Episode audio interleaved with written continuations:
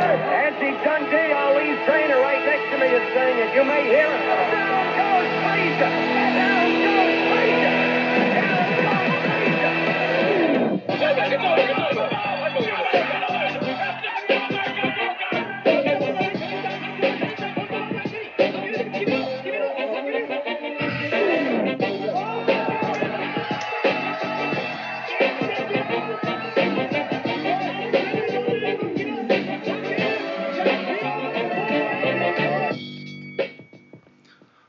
Bonsoir et bienvenue dans ce nouvel épisode de Borduring.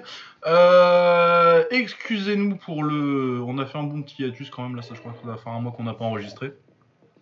Euh, c'est principalement ma faute parce que pour des raisons euh, que certains connaissent mais que Ouais. je m'étendrai pas, c'était pas possible les deux, dernières, deux trois dernières semaines.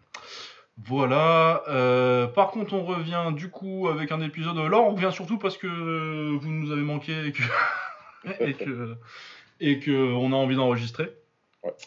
Euh, du coup, on va discuter euh, très très rapidement de Canelo contre Golovkin 3 parce que c'est le gros combat euh, récent.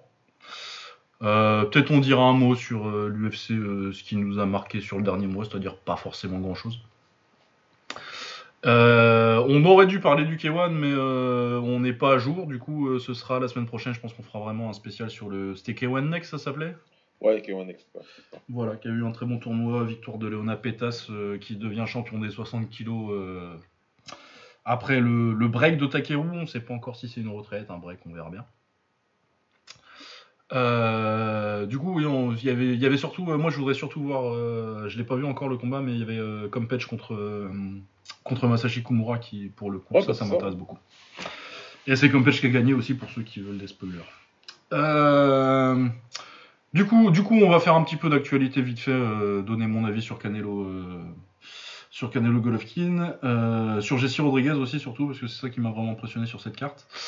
Et ensuite, on s'est dit que on allait discuter d'histoire du kick et du coup, on va faire, on va continuer le top, all time, histoire d'avoir un petit débat, un petit débat enflammé à vous proposer pour cette émission. Euh, du coup, l'actualité, Canelo a gagné contre, euh, contre Golovkin. Euh, après, à l'âge de Golovkin, euh, si c'était pas pour le mettre KO, est-ce que c'était bien la peine de faire ce combat? Ouais, bah, il y avait- il y avait de l'argent en jeu, mais c'est tout, quoi. Bah moi après je suis content pour Golovkin qu'il ait pris un dernier chèque et qu'il ait eu sa tentative. Après je pense que là je pense même que lui il savait. En vrai à la façon dont il a boxé que tu le sais quoi quand t'es fini. euh, Enfin fini. T'es fini pour le haut niveau quoi. Ouais. C'est- Je vais pas dire, je vais pas dire qu'un mec qui finit, euh, qui finit debout contre Canelo, il est complètement fini, fini, fini pour la boxe.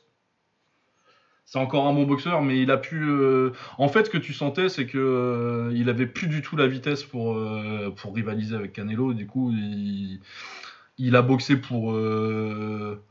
J'irais pas jusqu'à dire pour survivre, tu vois, mais vraiment pour pour aller au bout les, premiers rounds. Après, quand il a vu que euh, il était dans un trou euh, irrécupérable euh, au niveau du scoring, après les sept premiers rounds en gros quoi, et que euh, Canelo a quand même encore toujours ses problèmes de cardio. Il a accéléré un petit peu, il a réussi à toucher un petit peu, mais bon, tu, tu gagnes 2-3 rounds pour sauver ton honneur, mais c'est pas à aucun moment tu t'es dit que ça allait tourner. Ouais. Oui, c'est un combat qui avait pas besoin d'arriver parce que euh, on en a déjà parlé. Je sais plus si on enregistrait déjà quand on a fait quand, quand, quand, il y a eu le premier, mais je suis sûr qu'on a fait le deuxième.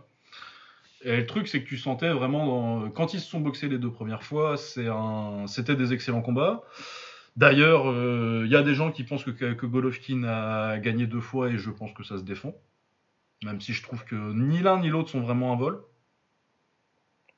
Ouais, c'est surtout ça qui, qui, qui est dérangeant par rapport à ces deux combats-là. C'était euh, c'était c'était des c'était des déclarations très euh, très définitives. Braquage, machin, tout ça. C'est pas des braquages.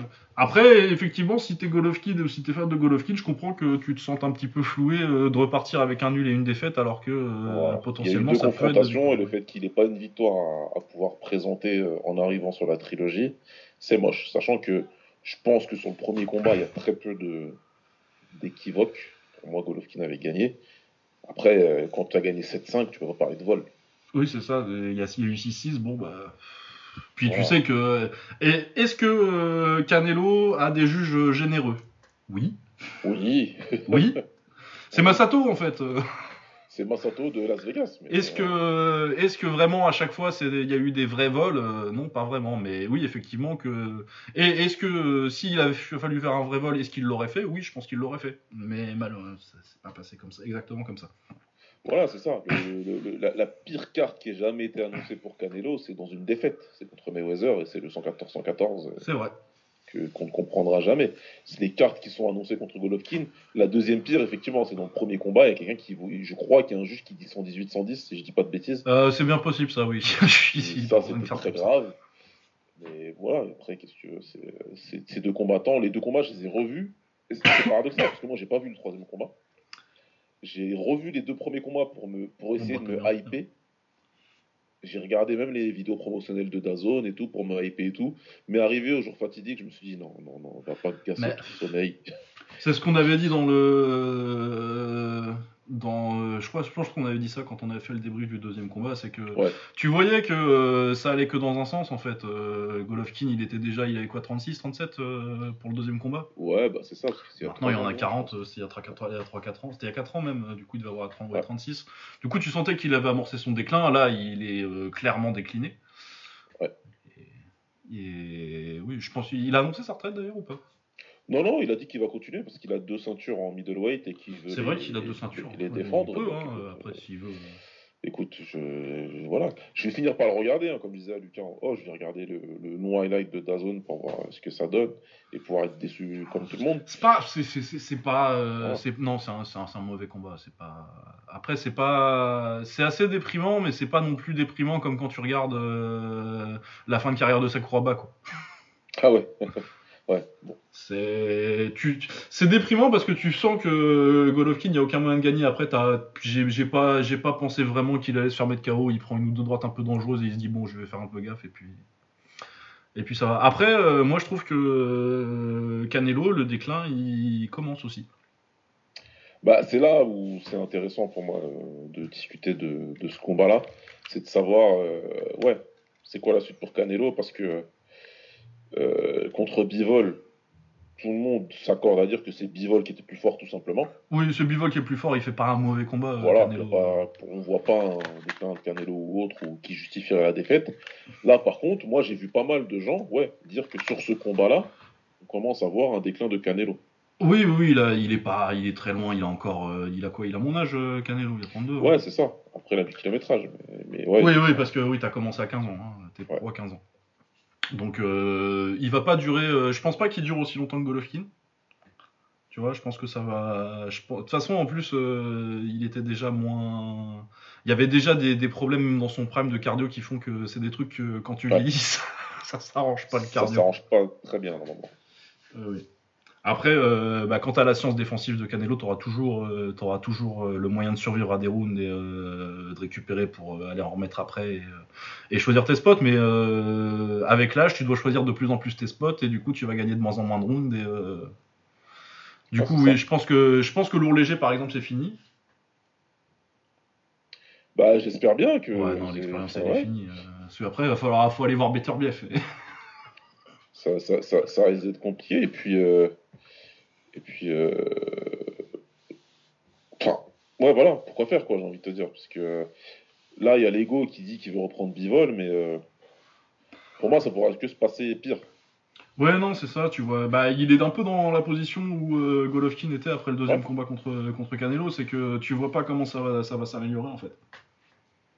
Il a été dominé sur un combat où Bivol, il, il a fait son travail, mais il est resté quand même assez prudent.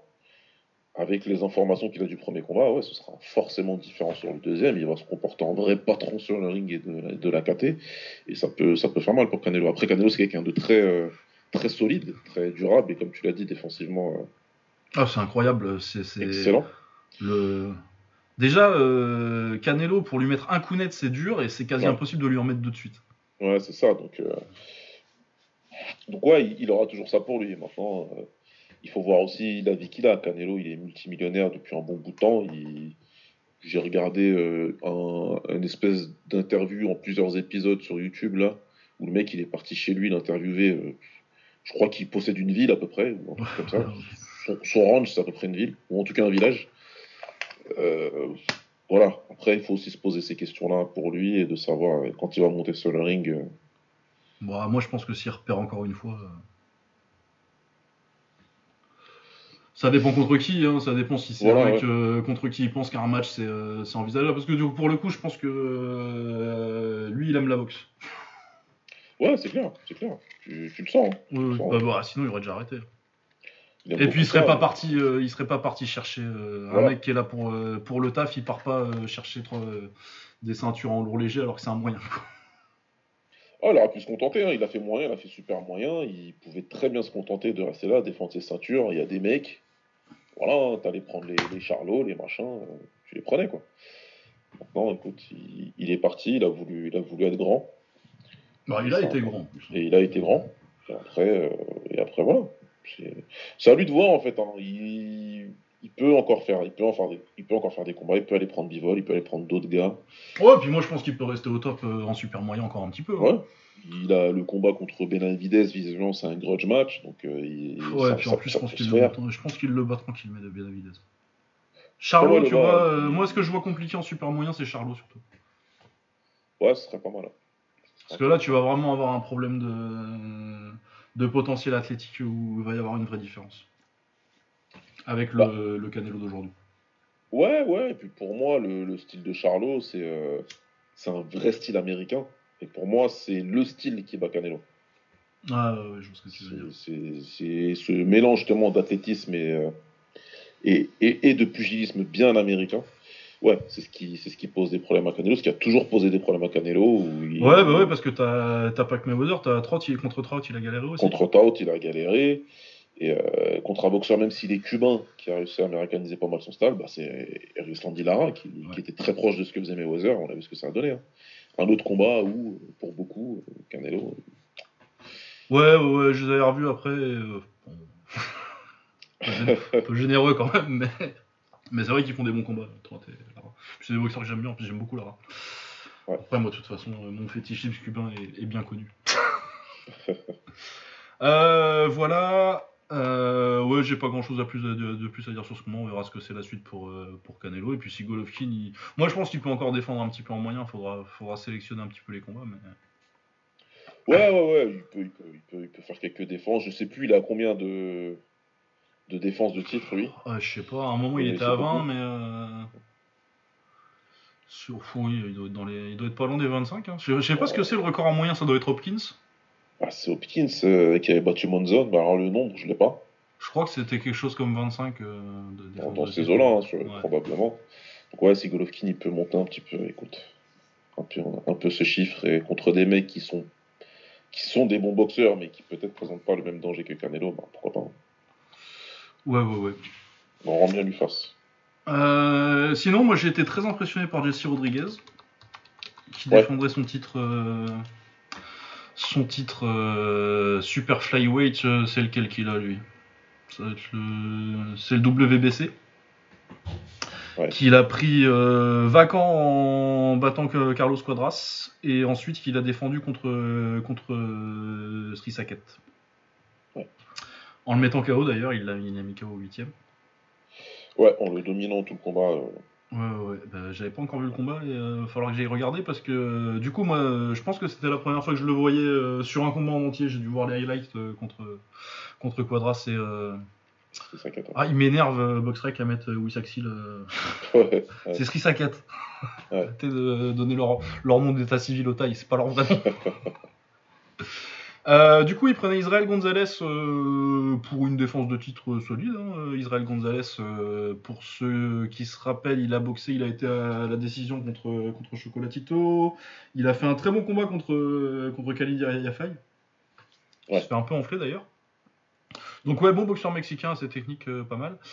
Euh, et euh, ouais, très bon combat. J'aime beaucoup euh, le style de Rodriguez parce que c'est un gaucher. Il y a une grosse inspiration de Lomachenko. Clairement, tu sens que le petit décalage, prendre le prendre l'angle sur la droite, sur sa sur sa droite du coup, Et voilà, après sa gauche, enfin il y a des trucs. Sauf que comme il est euh, américano-mexicain, euh, il y a un style un peu plus, c'est un peu plus offensif que que Lomachenko, vraiment un peu plus sur le pied avant. Du coup, ouais, moi ça me fait, c'est une comparaison qui est purement stylistique. Je ne parle pas de niveau, je me protège.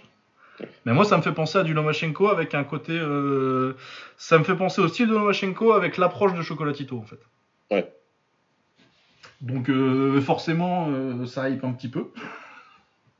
Et ouais, non, non, c'est vraiment euh, un très beau boxeur offensif euh, qui passe son temps à l'intérieur, qui a des, belles esquives. euh, et euh, ouais, non, non, j'ai vraiment beaucoup aimé. Il s'est fait un peu tracher sur sa performance parce qu'il a pas visiblement, il été moins bon que contre, que contre et Carlos Quadras. Mais je trouvais les gens un peu durs en fait. Je regardais le combat, je fais oui, euh, effectivement, il est dans un combat, euh, il perd des rounds parce que c'est un, un bon boxeur en face. Mais il est très très impressionnant. Et moi je trouve que c'est euh, la révélation d'une caté que j'adorais déjà parce que Super Flyweight, t'as Estrada, t'as encore Chocolatito. Non, il est au-dessus, mais. Mais oui, moi, si t'as Kazuto Yoka, tu vois, un Kazuto Ouais. Yoka Rodriguez, euh, Kosei Tanaka, euh, même un Donny Nietes qui commence à se faire un peu vieux là. Tu vois, il y a, il y a- il y a- puis Estrada et Gonzalez, ils se boxent à- Estrada et Chocolatito se boxent à la fin de l'année. Euh, je crois que ça parlait de le mettre sur la carte du coup. Ouais, c'est, c'est, ce sera bien, ouais. Et ouais, non, c'est bien. euh, C'est une très belle KT euh, avec de très beaux boxeurs qui se boxent souvent. j'adore les Superfly.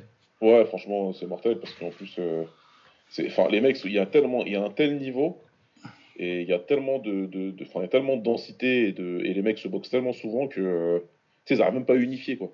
Ah ouais, non, non, c'est compliqué. Hein. Les ceintures changent de main tout le temps parce qu'ils ils arrivent pas quoi, ils peuvent pas. Ah ouais, non, c'est ça. T'avais des... Andrew Moloney, il, il était pas loin des ceintures euh, il y a pas longtemps. Là, il est 13 e maintenant sur BoxRec.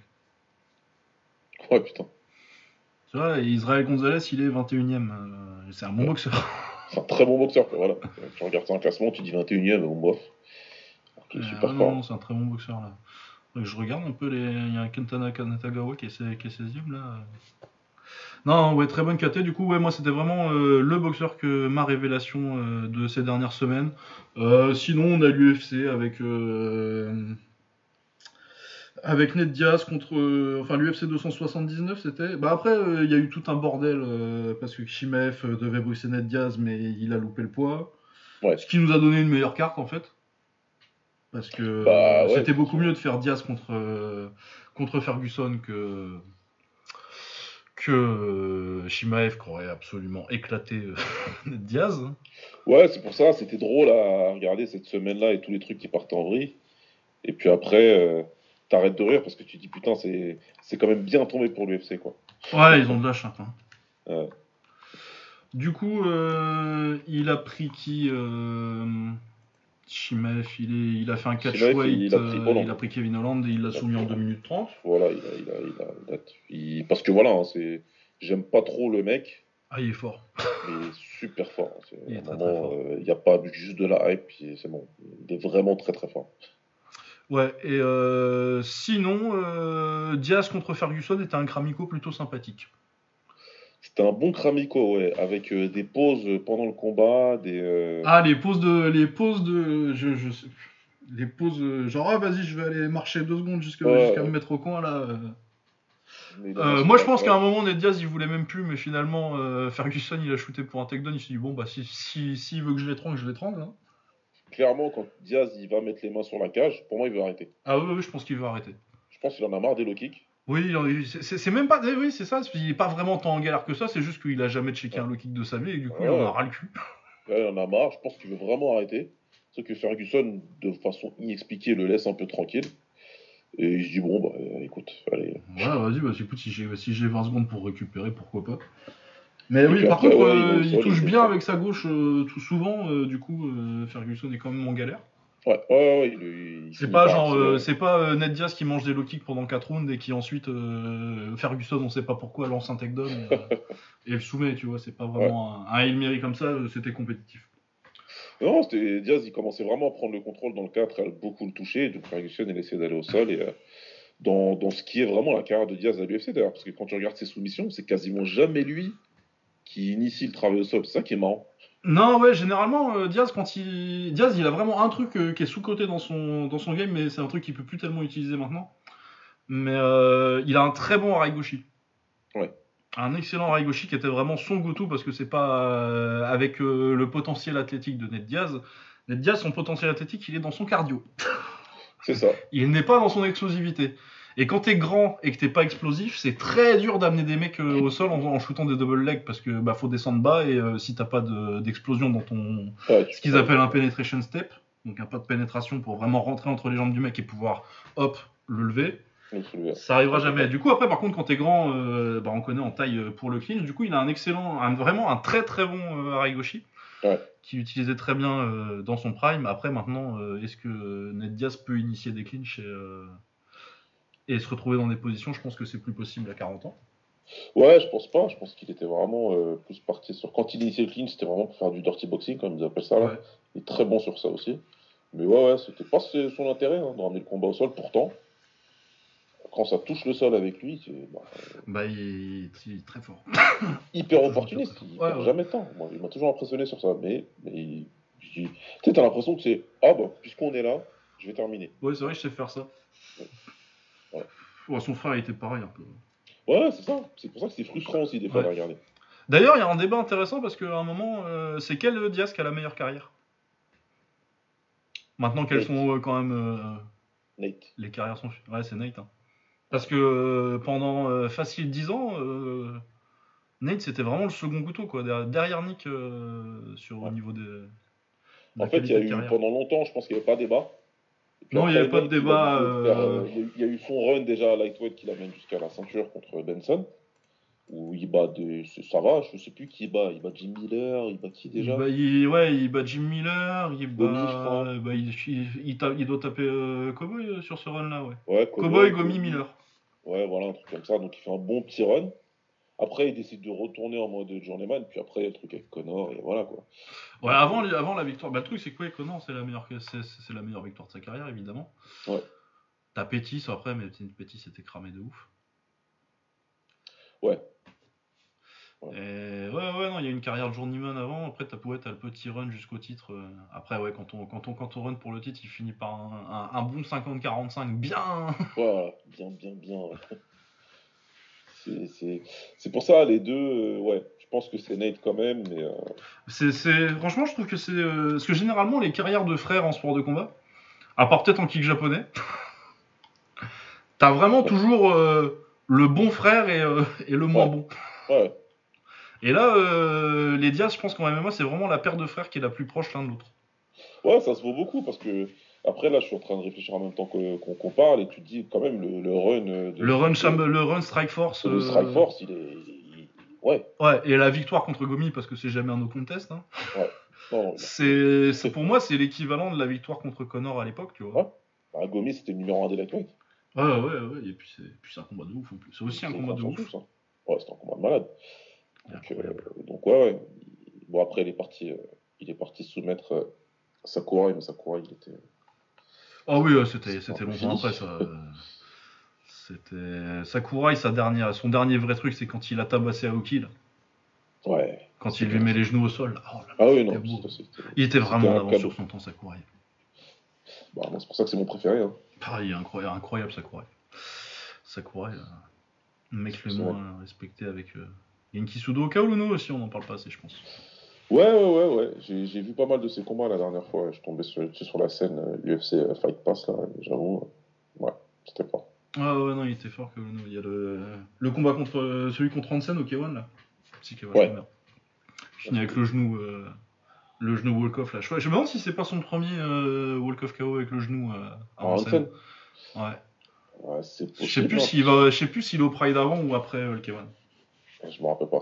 Ouais, j'ai j'ai plus le. j'ai plus le- Euh, Oui, voilà. Donc, euh, ouais, non, c'était une petite question. Mais ouais, je pense aussi que c'est Nate parce que t'as quand même la victoire contre Connor et tout, et que l'impact. Mais euh, c'est vrai que, ouais, bon, après la série euh, Strike Force, bon, Strike Force c'était. Mais il y, y a Paul Daly, euh, t'as. T'as. T'as mon chameau qui était vieux, ouais, c'est vrai que les. Ouais, Shamrock, Ah, ce sont c'était euh, Zaro, Za- machin, Zaro Cyborg, ouais. euh. Bah, t'as surtout Daly, Daly était dans son prime. Mais, euh, Ouais, ouais. Et le combat est fou, quoi. Mais, mais oui, c'est Ouais, non, je pense quand même que la carrière de de, de, de Nate est meilleur. En parlant de frères, euh, de frères dans le, dans le MMA, euh, je regardais un peu de Fedor et euh, du coup j'ai regardé un peu de Alex. Qu'est-ce qu'il était fort ce coup? Il était super fort. hein. Mais Alex, mais moi je. Fedor, il a déjà dit que Alex était, avait plus de talent que lui, était meilleur. Et bon, évidemment, il a pas eu la meilleure carrière et c'était pas le meilleur combattant de MMA. Mais en termes de potentiel, c'est incroyable. Parce que euh, Fedor, euh, c'est incroyable, mais euh, Alex, Alexander Emelianenko, dans le style, c'est Fedor. S'il avait bossé autant, je pense qu'il aurait atteint à peu près le même niveau. Et euh, sauf que c'est Fedor, sauf qu'il fait euh, 6 pieds 4, pas 6 pieds 4 Ouais. pouces, il fait euh, 100 115 kilos, il est plus fit que Fedor en plus. Et en plus, il a des mains qui vont beaucoup plus vite que Fedor. Enfin, pas beaucoup, non, pas beaucoup plus vite parce que Fedor il allait vite quand même. Ouais, il, a- il était rapide. il était rapide. euh, Mais euh, tu regardes les, les premiers, même, même des combats euh, de 2010, 2012, 2013 euh, de, de Alex quand il a l'hépatite et qu'il peut boxer qu'en Russie. Ouais. La vitesse des mains pour un poids lourd de cette taille, c'est Ouais, incroyable. C'est incroyable. c'est plus précis, c'est plus. Fedor, il détruisait évidemment. Mais ouais, il swingait un peu plus, Fedor. Voilà. Alors qu'Alex il se prenait la tête, tu vois. Même quand il était contre un James Thompson, là, Ah oui, il- ça, ça dure 20 secondes, mais tout est précis. Tu vois, tout touche. Et c'est exactement ce qu'il est en train de faire. C'est euh, impressionnant en fait. Ouais, Ah, ce qu'il met à. Ouais, L'enchaînement pour terminer Karitonov, euh, que ce soit euh, de la droite, euh, le, le grand pound et les genoux. Kharitonov qui, qui, qui pense à lui dire vas-y, viens, alors qu'il est en train de tomber en fait. oui, oui, Là, elle a vraiment une belle droite à retardement qui fait. Ouais, ouais, l'enchaînement est superbe. Donc ouais, non, non, je, je me suis mis à penser à euh, Emelianenko s'il n'était pas, euh, enfin à Alex Emelianenko s'il n'était pas, euh, bah, Alex Emelianenko. Ah, Et, mais euh, moi, quand j'étais à l'époque, à l'époque des forums, un certain nombre d'années, moi je m'amusais à l'appeler le Ignashov du MMA. Mais c'est exactement, tu sais que c'est exactement ce que j'ai pensé quand j'ai, quand j'ai, quand j'ai rematé son highlight. J'ai fait ouais, mais t'es, Ignacio du MMA, toi. Et vraiment, s'il avait eu une tête normale, Ah ouais, là, là, bah, mais personne le battait, mec. hein. il n'était pas con comme à balai en fait. Ouais. Euh, Ce qui est vraiment super con, hein, on l'a pas précisé. Mais... Et con, euh, con sale, hein, pas con. Oui, euh, non, non, non, il est, fuck, il- euh, con sale. il est sale, en prison pour viol. C'est, même pas, je pense pas qu'il soit con en plus. Hein. Je pense qu'il est, il, Ouais, a- enfin, il ouais, est, c'est un- c'est c'est un- difficile, il est mais- malade mental. Hein. Ouais, voilà, il y, a- y quelque chose qui va pas. C'est surtout ça. Il a des problèmes psychologiques, euh, Alex. ouais. Mais oui, non, non, c'est un gâchis de talent incroyable. Même si euh, j'aime bien ma blague de Ivan Emelianenko, en fait, c'était le plus fort. Ivan Emelianenko, c'est le troisième qui a jamais combattu en MMA, il a juste fait un peu de sambo. Du coup, j'ai vu euh, des vidéos de sambo, il était pas mauvais, mais je pense que je pense que c'était, euh, il est beaucoup plus jeune que que Fedor et tu vois, genre il a au moins 10 ans de moins que Fedor et euh, 8 de moins que Ouais. Il a à peu près mon âge. Et je pense que du coup, euh, oui, euh, il a fait du sambo parce que c'était ce que la famille faisait, mais que ça devait pas l'intéresser plus que ça. Ouais, il s'en foutra un peu. ouais. Un peu comme euh, j'ai découvert du coup l'existence de Shaolin Rua, ou peut-être je le savais, mais je m'en rappelais plus. L'existence de? Shaolin Rua. Parce Ah qu'il oui, c'est vrai que c'est un autre frère. il y a Shogun Rua, il y a. Ouais, c'est vrai, c'est vrai. Et lui apparemment, ouais, lui apparemment, c'est un, c'est un- c'est- de ce que j'ai lu, gros feignant et euh, bah il devait s'entraîner un peu, mais du coup il ride et il coach un petit peu aux salles de ses frères. Mais, mais ouais non, du coup oui, euh, la petite blague, euh, Ivan Emelianenko contre Shaolin Rua, le combat des années 2000 qu'on n'a jamais vu. Mais voilà, c'était mes petites réflexions euh, de la semaine. Oui, j'ai regardé des trucs de, de il y a 15 ans. Non, j'ai vu un très très bon petit. Il faut que je renote les noms, mais le stand-up King of Rookie là, kickboxing au Japon. J'ai vu quatre combats. Euh, Ah, euh, j'ai pas vu, j'ai vu passer ça sur Twitter, mais j'ai pas pareil, pas. ah, euh, je sais pas où il les trouve. mais il y en a encore des forts. Ouais, ouais, ouais, bon après. Bah déjà tous les, tous, je crois que tous les finalistes de l'année dernière ils ont fini au Rise et là on va en revoir une petite fournée. J'en ai vu deux trois. Je, je, je, je ne dénigre personne, mais je vois, je vois aussi des internets euh, s'enflammer pour un jeune de 17 ans qui a signé à l'UFC. Tout le monde se dit, mais vous vous rendez compte, 17 ans? Moi des, des, des, des, des petits 17 ans forts j'en vois toutes les semaines au Japon. Ça fait 20 ans. Ah non mais là c'est vraiment. Non mais là la génération euh, japonaise est hallucinante. euh, C'est Oh, c'est phénoménal. c'est absolument incroyable. Et pourtant euh, je suis premier à dire qu'on est fort en France et tout. hein, Mais Ouais. non on est derrière là. Mais tu mets un petit de 16 ans japonais contre un petit de 16 ans français, Non, mais leur petite saison, ils ont des niveaux pro, quoi. Je veux pas le voir, moi, le combat, parce que ça va être. C'est, enfin, c'est mismatch. Et sans dénigrer personne, c'est la vérité. Ah ouais, non, beau, j'en ai vu pas plus tard qu'il y a deux heures, là, des petites saisons très très fortes. Ouais, c'est, un truc de malade.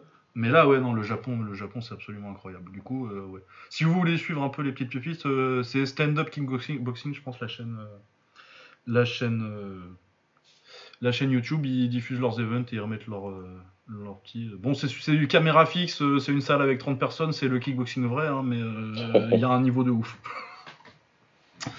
Voilà. euh, Est-ce que tu as des trucs qui t'ont marqué dans le dernier mois dont on n'a pas parlé encore euh Oula, ouf, un mois ça passe vite. Ouais, ça J'ai passe fait vite, plein hein, de choses. plein de Comme tu hein. sais, je fais beaucoup de choses.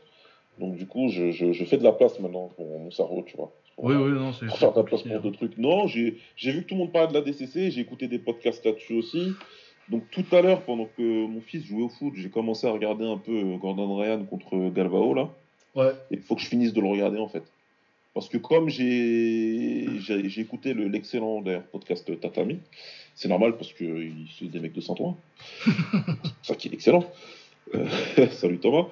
Euh, ouais, ouais, du coup, je, con- je connaissais pas les règles de la DCC, hein, pour être tout à fait honnête. Je savais que c'est du grappling, mais je Ouais, pas c'est du grappling no hein. euh, J'ai pas les donc, détails euh, en particulier, mais je pense que euh, par rapport au JJB, ils sont moins chiants sur lesquels je- sur lesquels je Ouais, voilà, après il y a des trucs quand même où ça lutte au début et qu'au début il n'y a pas de points qui sont marqués, enfin tout ça c'est des notions que j'avais pas.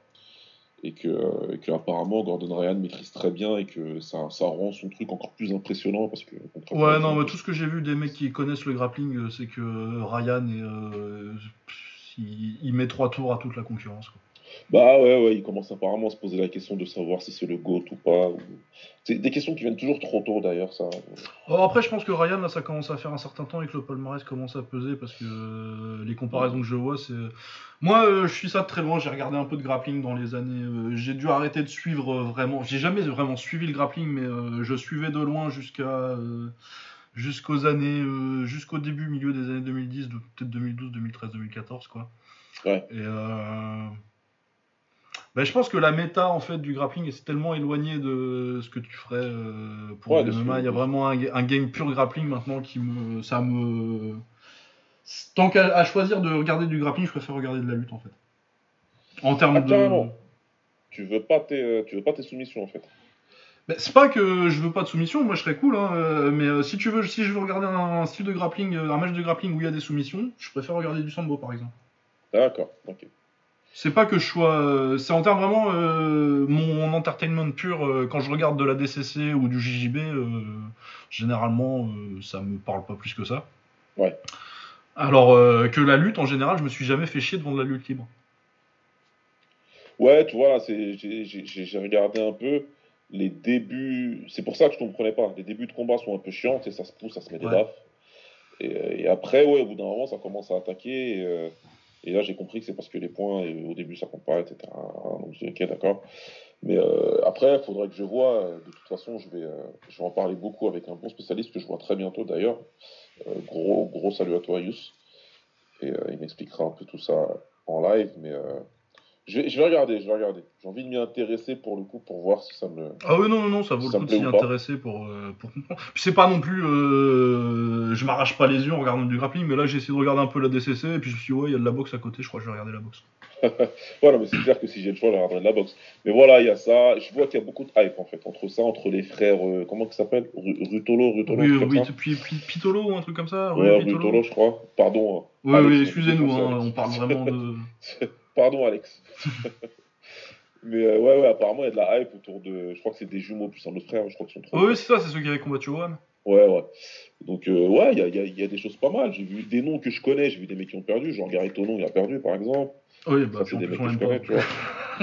bon, bien fait, hein. Mais, mais, euh, ouais, voilà. Donc, euh, ouais, Ouais, mais moi je pense aussi qu'il y a le fait que euh, je sais qu'on les verra pas en MMA.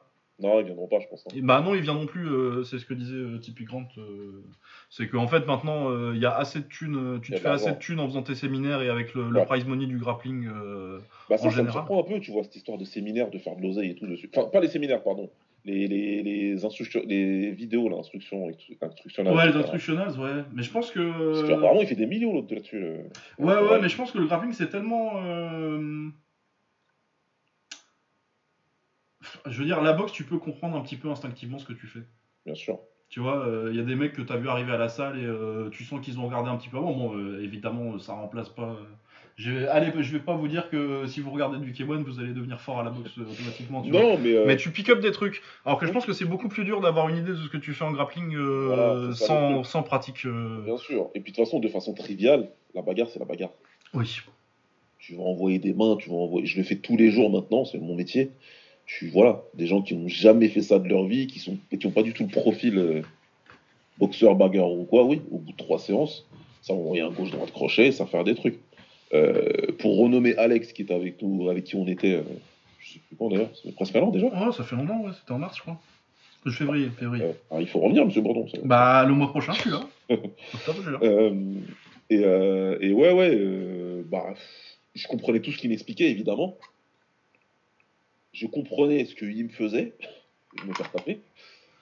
Mais euh, ouais, reproduire, il, faut, il me faudra beaucoup, plusieurs fois, ouais. Il me faudrait. euh, Ouais, ouais, je pense que c'est beaucoup moins euh, instinctivement compréhensible Ouais. d'avoir une idée de ce que tu fais au sol si tu si t'as pas. c'est voilà, pour si moi. t'as pas l'instruction, il faut que tu saches.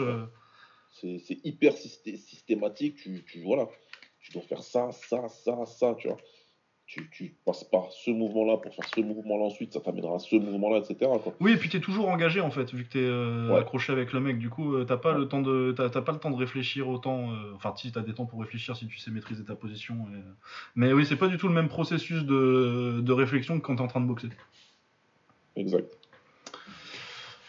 Mais oui, du coup, oui, c'est intéressant le grappling. Après, oui, je trouve que euh, il y a beaucoup. Moi, ce qui m'énerve, c'est qu'il il tire beaucoup la garde.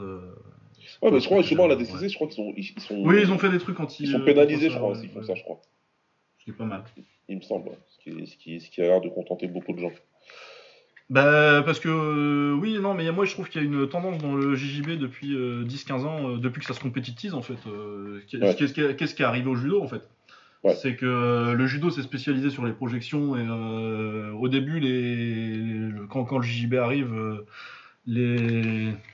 Les, les Jujitsukas se foutent de leur gueule en disant vous avez plus, vous avez plus aucune idée de ce que, de ce que vous faites au sol. Et en fait, t'as un peu une- un développement inverse où euh, t'as beaucoup de Jujitsuka qui sont qui ont, qui ont plus aucune idée de ce qu'ils font debout en fait. Parce qu'ils tirent la garde tout le temps. Et, euh, Je me rappelle d'un truc, c'était euh, Budo Jack, le mec qui faisait les vidéos, Budo, Budo Videos ou un truc comme ça là, qui faisait un truc avec. euh, Et il était ceinture marron ou ceinture noire le mec Ouais. à l'époque. Et euh, genre euh, un, un truc tout con euh, debout, il faisait une vidéo avec Christian Gracie et il savait pas faire. Et je fais mais attends. Un mec comme ça, là, euh, ceinture marron, il sait pas faire un amené au sol, quoi. C'est ouf.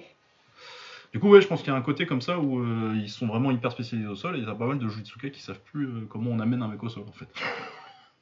Ouais, bah après, de toute façon, tu vois les mecs quand ils passent sur la MMA.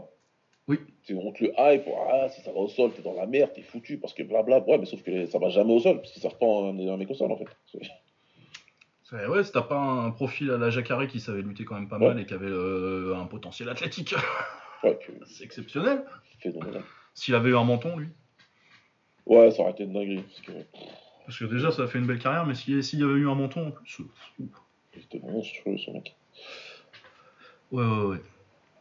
Euh, voilà, mais ouais, ouais, c'est vrai qu'il faudrait que je m'intéresse. euh, Malheureusement, je crois que le, le timing pour les finales, euh, c'était super tard. Et, euh, parce que je- quand, quand j'ai commencé à regarder, c'était vraiment les tours préliminaires, c'est huitième de finale, et c'était pas ce qui m'intéressait le plus. Ouais, non, moi j'ai vu vite fait sur Twitter passer. Bah Ah, d'ailleurs, je pense qu'il y avait les, je crois qu'il y avait les championnats du monde de lutte. Faudrait que je regarde aussi un peu ce que ça a donné les finales. Je sais qu'apparemment les USA ont fait, ont fait une très très, un des très très bons championnats du monde. Ah ouais, Ah, Euh, je crois que j'ai vu passer une stat où euh, c'était avant le dernier jour et qu'ils étaient potentiellement euh, pour égaler ou taper tous les records depuis genre euh, 40 ans. Quoi. Ouh, ah ouais. Ouais, non, vraiment un truc genre 8 médaillés et 6 champions, un truc, un truc ridicule. Ouais. Quoi. Mais oui, ça faudrait que je regarde un petit peu le résultat, mais oui, le grappling, c'est pas, c'est pas notre priorité.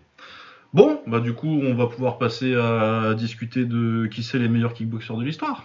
Ouais, on continue, on va continuer notre petit truc tranquille. Alors, ATG liste. Le petit fichier. Alors, où en était cette liste? Ouais, c'est bien un petit rappel, ouais, parce que là, je- Oui, oui, non, parce que ça fait longtemps là. Alors, du coup, les gens qui sont déjà classés. Notre numéro 1 pour l'instant est un certain Thaïlandais nommé Boakao. Ouais. Pas beaucoup de débats là-dessus. en deuxième, pour l'instant, on a Masato. En troisième, on a Rob Kaman. En quatrième, Artem Levin. En cinquième, Cédric Doumbé. Ensuite, sixième, Tenshin. Peter Hartz, euh, du coup, c'est huitième. Neuvième, Jérôme Le Banner. Dixième, Maurice Smith. Onzième, Ramon Dekers. Euh, douzième, Cunningham. Ensuite, on a Mirko Krokop, Alex Pereira, Toshio Fujiwara. Là, je revois la liste. Toshio Fujiwara au-dessus d'Alex Pereira, je suis pas sûr. Eh, on, on fait ce qu'on veut, hein, on a le droit de faire des changements. hein. Ouais, c'est vrai qu'on peut faire des changements, mais on, on- on- on va en reparler, on va attendre qu'elle se remplisse un peu, mais euh, Ouais. je sais pas, il y a un petit truc qui me... Hum, Bien sûr qu'on va ajuster, bien sûr. Il y a un petit, petit pic. Benur Quidez ensuite, euh, juste derrière Fujiwara, de toute façon, euh, ceux-là ils sont collés, je pense qu'ils vont rester collés. Ouais, cela faut qu'il reste Parce que tire complet, celui-là. Oui. Et euh, d'ailleurs, si vous mettez Benur Quidez au-dessus de Toshio Fujiwara, je ne vous jetterai pas la pierre. Ouais. Ça se discute. C'est... Pour moi, c'est clairement les deux meilleurs combattants des années 70. Euh, ensuite, on a Ronnie Green. Ensuite, on a Alexei Ignashov, qui ira pas beaucoup plus haut parce que. Euh, Lucien Carbin et Frank Lobman. Euh, Est-ce que tu veux nous proposer un nom en premier? Mhm. Sinon, si ça, vas-y, j'ai la liste sous les yeux. je, vais en, je vais en mettre un en premier. Vas-y, on voit. Euh, eh bien, est-ce que je... eh, c'était quoi? Je vais même pas en mettre un de la liste. Je suis un fou. Euh, Nicky Holsken. Ah, Petite présentation de Nicky Holsken. Nicky Holsken que j'avais dû met- j'avais mis dixième moi, euh, je pense on avait dû le mettre dixième en, en welter à l'époque. Ouais. Du coup il est sorti parce que il est sorti de mon top 10 maintenant parce que Cédric Doumbé y est rentré. Ouais. Euh, ouais, c'est intéressant parce que je pense que c'est celui où il va y avoir peut-être une euh, différence euh, la plus grande entre nous et les nouveaux fans. ouais, il le, il le voit très haut. Oui, oui, oui, oui, non, Nicky Holsken est très respecté euh, par euh, les gens qui. ce que je vais appeler la génération Glory. Bah, c'est ça, c'est, ils l'ont vu au Glory et ça a été le, le premier champion assez régulier du Glory. Ouais, dominant, ouais. Voilà, donc, ouais, dominant, c'est ça le mot. Donc, euh, ouais, je peux comprendre qu'il le voit comme ça. Je peux, je peux, je peux Oui, oui, non, je comprends, c'était un grand kickboxer. Moi, je l'ai toujours trouvé un petit peu en dessous parce que je trouve que la liste de victoires est un petit peu. il n'y a jamais un moment où j'ai pensé qu'il était meilleur que Kishenko, par exemple. Non, et puis surtout, nous, on l'a vu perdre et perdre. euh, Alors, euh, je vais pas dire de façon ridicule parce que c'est pas ça le Non, mot. c'est pas ridicule, c'est de façon euh, où il avait aucune solution. On l'a vu sans solution Quand avant. il perdait, voilà, quand il perdait, il perdait, mais en mode. Euh, que ce soit sa défaite contre Kishenko, sa défaite, ses deux défaites contre Boaka au deuxième. On l'a évoqué plusieurs fois dans le podcast Ouais. où il perd vraiment, euh, il se fait typer pendant trois mois en fait. Il sait pas quoi faire. Euh, ouais, il a eu des défaites assez cuisantes quand même, tu vois. Où, vraiment- Ouais, il aurait dû perdre contre Faldir Chabari aussi. Ouais, ouais, mais ça de toute façon, ça arrive à Tout le monde de aurait dû perdre contre Faldir Chabari. Tout le monde sauf euh, le, le Suédois là. Marcus Auberg. Marcus Aubert, ouais. Ouais, c'est euh. il est Ouais, très très fort. lui. Si c'était pas ses tatouages, peut-être que un petit wadif du Kawan Max. putain. Ah oui, c'est vrai que c'est oui, c'est à cause des tatouages qu'il a pas dû y aller. lui. Ouais, exact. Ouais. Oui, c'est vrai qu'il était fort, lui. Il était vraiment très fort. Ouais, Euh, du coup, on va faire un petit, un petit récapitulatif de la carrière. Euh, ça commence euh, doucement. il, a, il a toujours eu il a des petits problèmes de menton en début de carrière. Il prend deux KO dans ses jeunes années.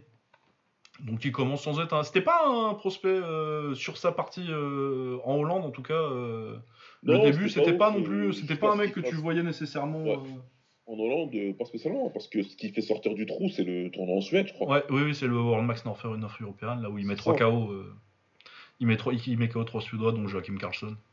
Ouais, et Elias Daniel, qui était pas mal, mais qui était un peu. Encore un de tes boxeurs que t'aimes bien. Ouais, ouais, ouais. pas ouais. mal, mais athlétiquement en zéro. Ouais, ouais, ouais, bah ouais. non, mais, Je sais pas pourquoi je les aime bien comme ça. Des gens qui sont techniques mais qui n'ont pas, de- pas cardio et pas, de- et pas d'impact physique. Parce que, parce que ces gens-là, c'est nous. bah exactement C'est pour ça que. enfin, attends, on peut Ah, s'identifier à ces gens-là. Est-ce que je vais m'identifier à Tyrone Spong Qu'est-ce que je fais? C'est qui grosse pousse C'est pas là. On fait partie de la même. Pourquoi faire? C'est des lui ou des Boneski qui peuvent sauter au-dessus des cordes. Mais non, non, non, je les... on fait pas le même sport avec ces gens-là. Ouais, c'est mon Les Elias Daniel, les Michel Frechemont, ça va lui. euh, je, vois, je vois le sport qu'il fait, je connais. C'est, on sait, ils ont appris à boxer. Après, c'est selon la forme du moment. Bah, c'est même pas la forme du moment parce qu'il est consistant, euh, Michel Krachmar. Il est très consistant, il fait toujours des très bonnes performances. C'est juste que des fois, le mec, euh, bah, il est deux fois plus athlétique que lui et du coup, s'il touche une fois, il tombe. Ça colle pas. Il se fait même pas un KO, il tombe, mais du coup, en vrai, en kick, un knockdown, c'est une séance. Quand, quand tu punches pas, c'est une, c'est une sentence de mort. Ouais, c'est clair. Mais ouais, du coup, il y, a- il y a surtout le, le K1 North European euh, Qualification, là où il est très impressionnant, il gagne les trois combats par KO. Du coup, ensuite, il arrive au K1. Bon, pour le premier, il lui met de KO, bon, c'était peut-être pas très sympa. Ouais, ouais, il... ouais. C'est bon. Non, mais après, il y a vraiment. euh, y a la- le, le combat contre Sauer, pour moi, c'est vraiment un point où euh, tu commences à te dire qu'il y a quelque chose, il perd, mais euh, il fait un très très bon combat Ouais. contre Sauer. Bah, là, on commence à voir un pattern, c'est que euh, déjà, il y, a des- il y a des petits KO euh, par-ci par-là, parce que juste après, il se fait mettre KO par Lima. Ah, le petit crochet gauche court. là. Ah, il tapait fort Lima. hein. Ouais, c'est une galère. par vers Lima. Et euh, par contre, il est très bon tant que l'adversaire reste en face. Quoi. Par contre, ouais, Bois KO les deux fois, et Cédric Doumbé plus tard, Kishenko. Dès que t'as un mec un Ouais. peu plus. ça- contre. contre. Faldir aussi, du coup.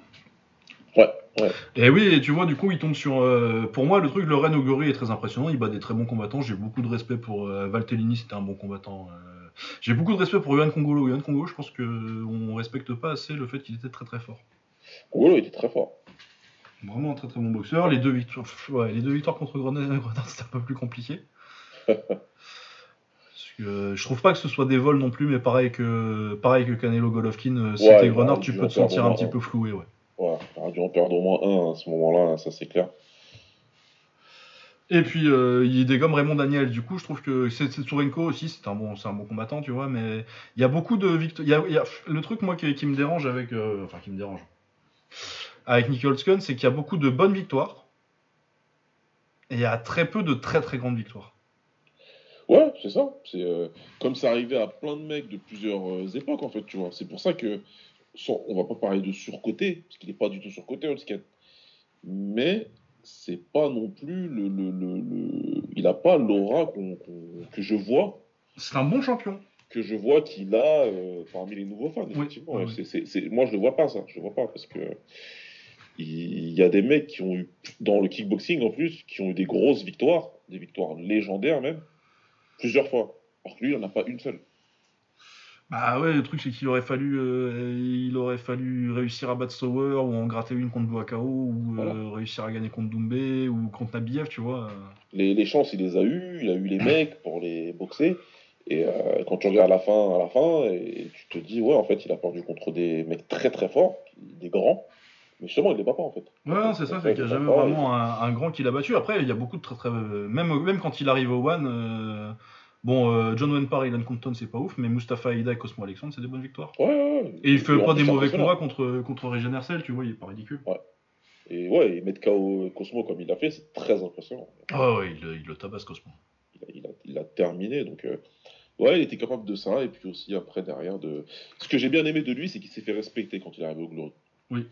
Il était meilleur que Valtellini, il était meilleur que je sais plus qui d'autre qui. Karim, Karim, on a oublié de parler de Karim. euh, Gadji, ouais, voilà. il- Ah, après, euh, Karim, euh, sans la coupure au quatrième, bon, après, Voilà, il, le montant, aurait gagné le quatrième round, je pense, mais sans le knockdown, euh, il perdait C'était- la fin du prime de Gadji, malheureusement. Je pense que Gadji, deux ans avant, ça aurait été. euh, voilà. Ouais. Donc, euh, donc, ouais, ouais, il s'est fait respecter. Il s'est fait respecter. Là, Glory, il devait battre ces mecs-là, il les a battus. Donc, euh, et ça, c'est bien pour lui et c'est bien pour son, pour son legacy. Maintenant, voilà, ça manque de, ça manque de, de victoires. euh, Vraiment, tu dis, euh, dès que tu dis Holsken, ouais, ce jour-là, il a battu tel mec.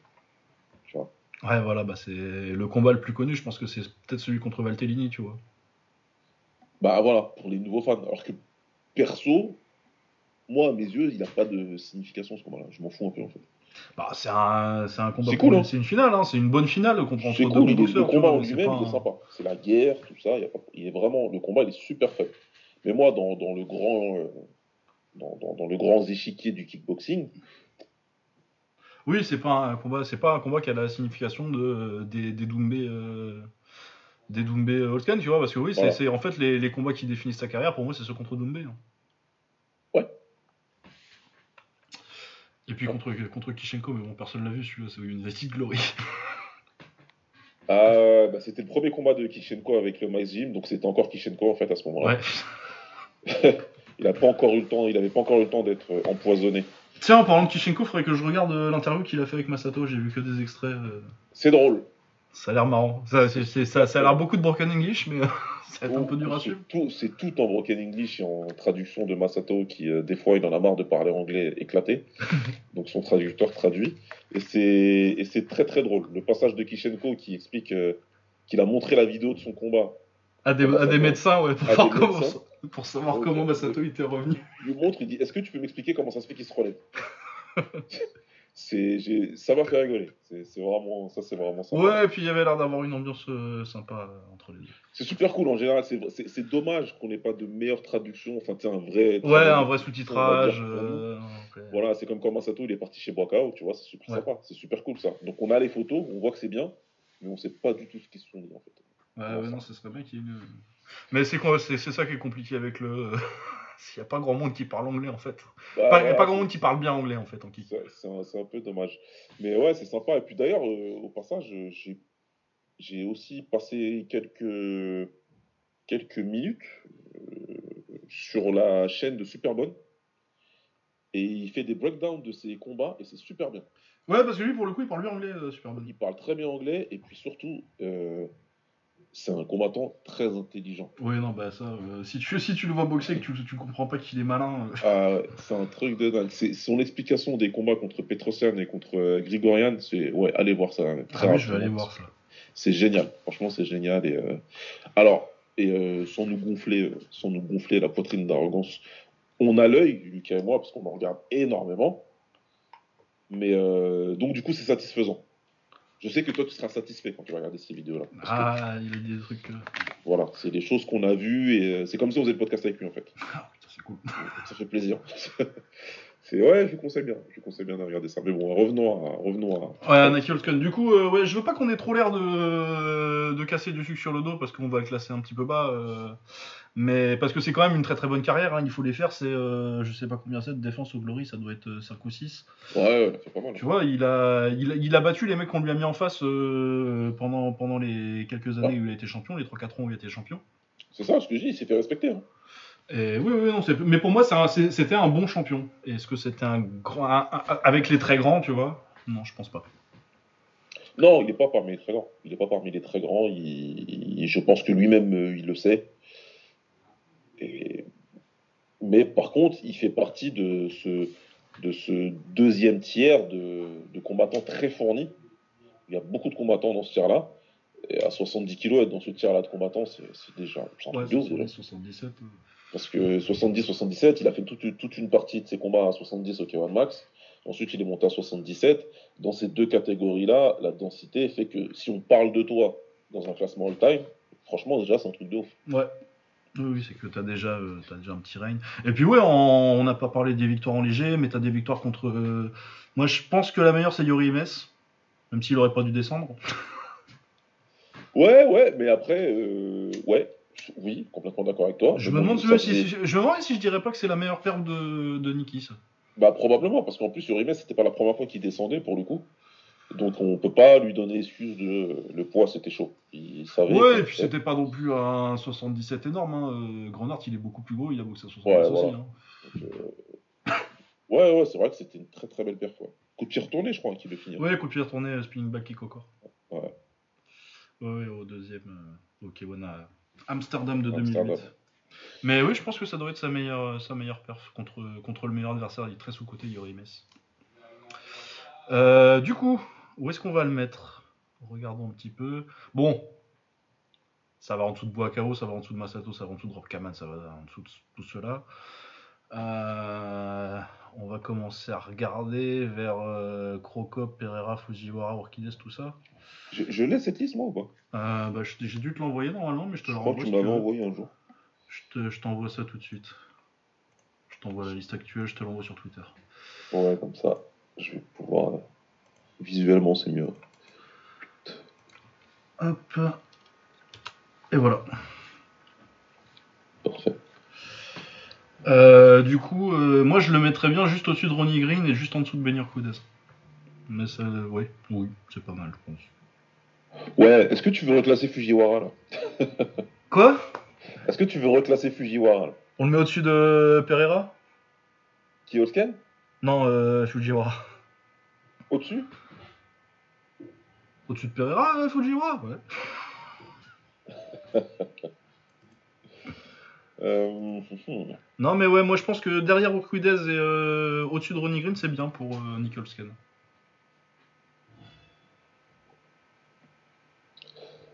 Euh, Est-ce qu'il a moins de victoires significatives que Urquidez Urquidez, c'est le meilleur combattant de sa décennie. Certes. Faut. Ben Urquidez, il a. Est-ce qu'il a une victoire aussi bonne que Demetrius Savanas Que... Nous, alors, ouais. C'est. c'est- Encore une fois, si c'est pas toi, je connais pas, Vince. Ah, voilà, ouais, mais tu l'as vu. tu l'as vu, tu sais maintenant. non, Ouais, mais attends, je me mets la carrière de. Et ouais, dans les. Parce que oui, c'est clair qu'Urquidez est le meilleur combattant de sa décennie, mais c'est une décennie qui est moins fournie que celle de Ouais, mais tu peux pas punir euh, pour ça. Non, je pense, c'est Je pas pense pour qu'il punir. faut, il C'est faut vrai. respecter le contexte historique. euh. C'est non, j'ai du respect pour ce qu'il a fait, ce que Urquidez a fait, parce que à mon sens c'est plus dur, dans le sens où tu t'es en train d'écrire l'histoire quelque part. Lui, il le savait pas, Ouais, ouais, oui. il le faisait Urquidez, mais il est en train d'écrire quelque chose, il, est en train- il était même en train de créer quelque chose en fin de compte. Ah oui, c'est ça, non, c'est pour moi c'est lui le vrai père du fou. là. Il, était en train de créer un truc et euh, je pense même pas que lui. euh, Ouais, en plus, euh, pour moi, en plus, c'est pas le.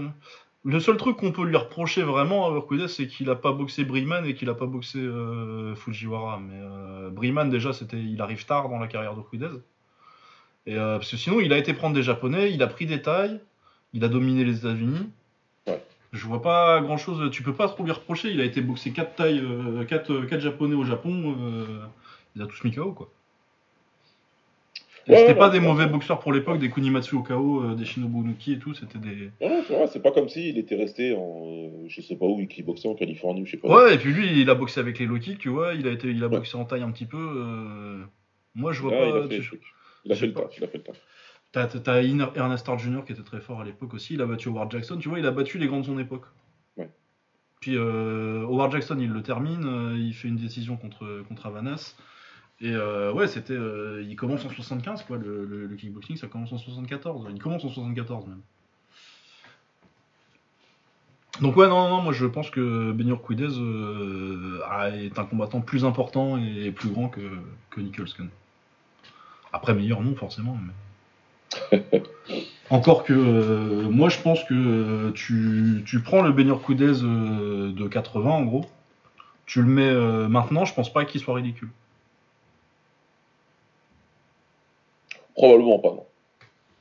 Je dis pas qu'il va être champion du monde, mais euh, tu, en plus tu, tu, tu l'adaptes un petit peu. Je pense que tu fais tout de suite, tu fais très vite un très très bon 60 kg quoi.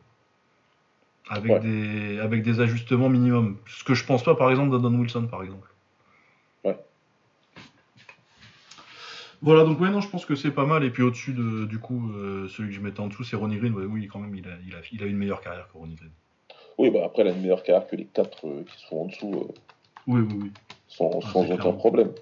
Sans aucun problème. À moins qu'on apprenne des choses incroyables sur euh, Frank Loman. euh, Mais ça m'étonnerait parce qu'on le saurait déjà s'il avait battu Ouais, des, ouais.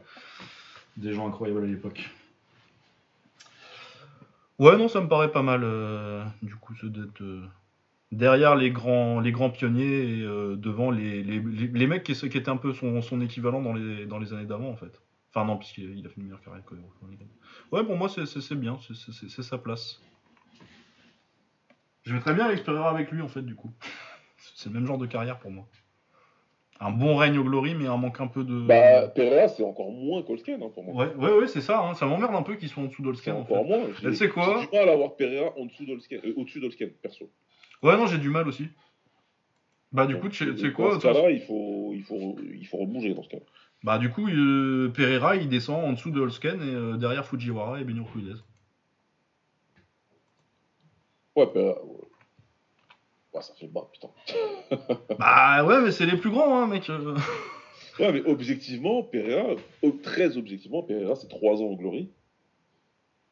Ah, c'est très très fort, mais. C'est Euh... c'est fort, hein. il, a mis KO tout- il a mis KO tous ces mecs-là. Mais depuis tout à l'heure, je suis en train de dire que ça manque euh, pour Olsken de. Ah, oui, là, ça manque encore plus, hein, parce que tous les grands combats, il les a perdus. Pereira, euh. c'est encore pire.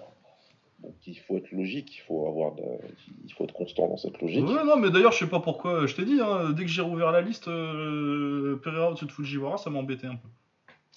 Et ouais, dans, dans cette optique-là, euh, voilà, si tu prends en compte, c'est du kickboxing dont on parle, c'est ce qu'on fait comme classement. Ça a été très impressionnant le run de Pereira, mais c'est beaucoup trop court. Et euh, ça manque encore. Il a battu les mecs de, il a battu ses contemporains et c'est très bien pour lui. Bah euh, oui, sauf, euh, sauf Vakitov, euh, sauf Levin.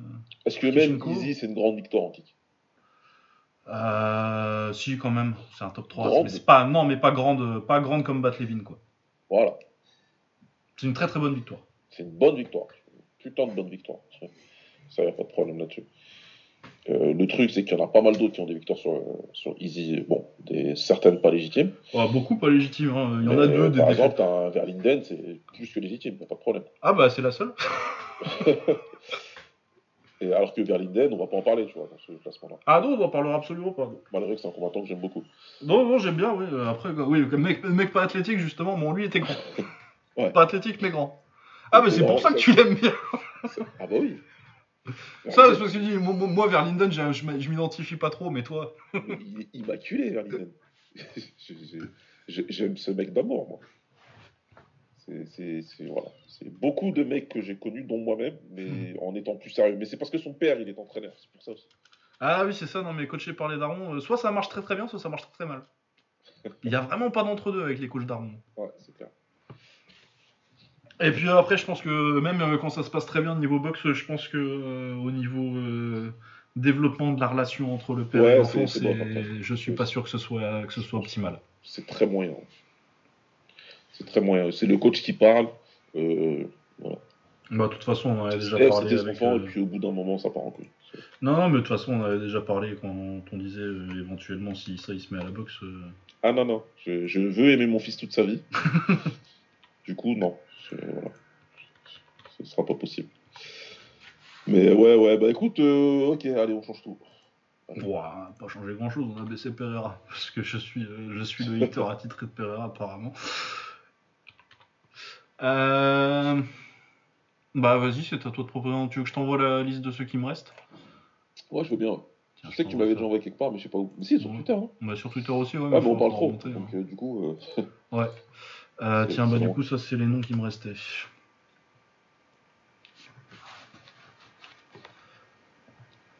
Euh, je vais meubler un petit peu en attendant.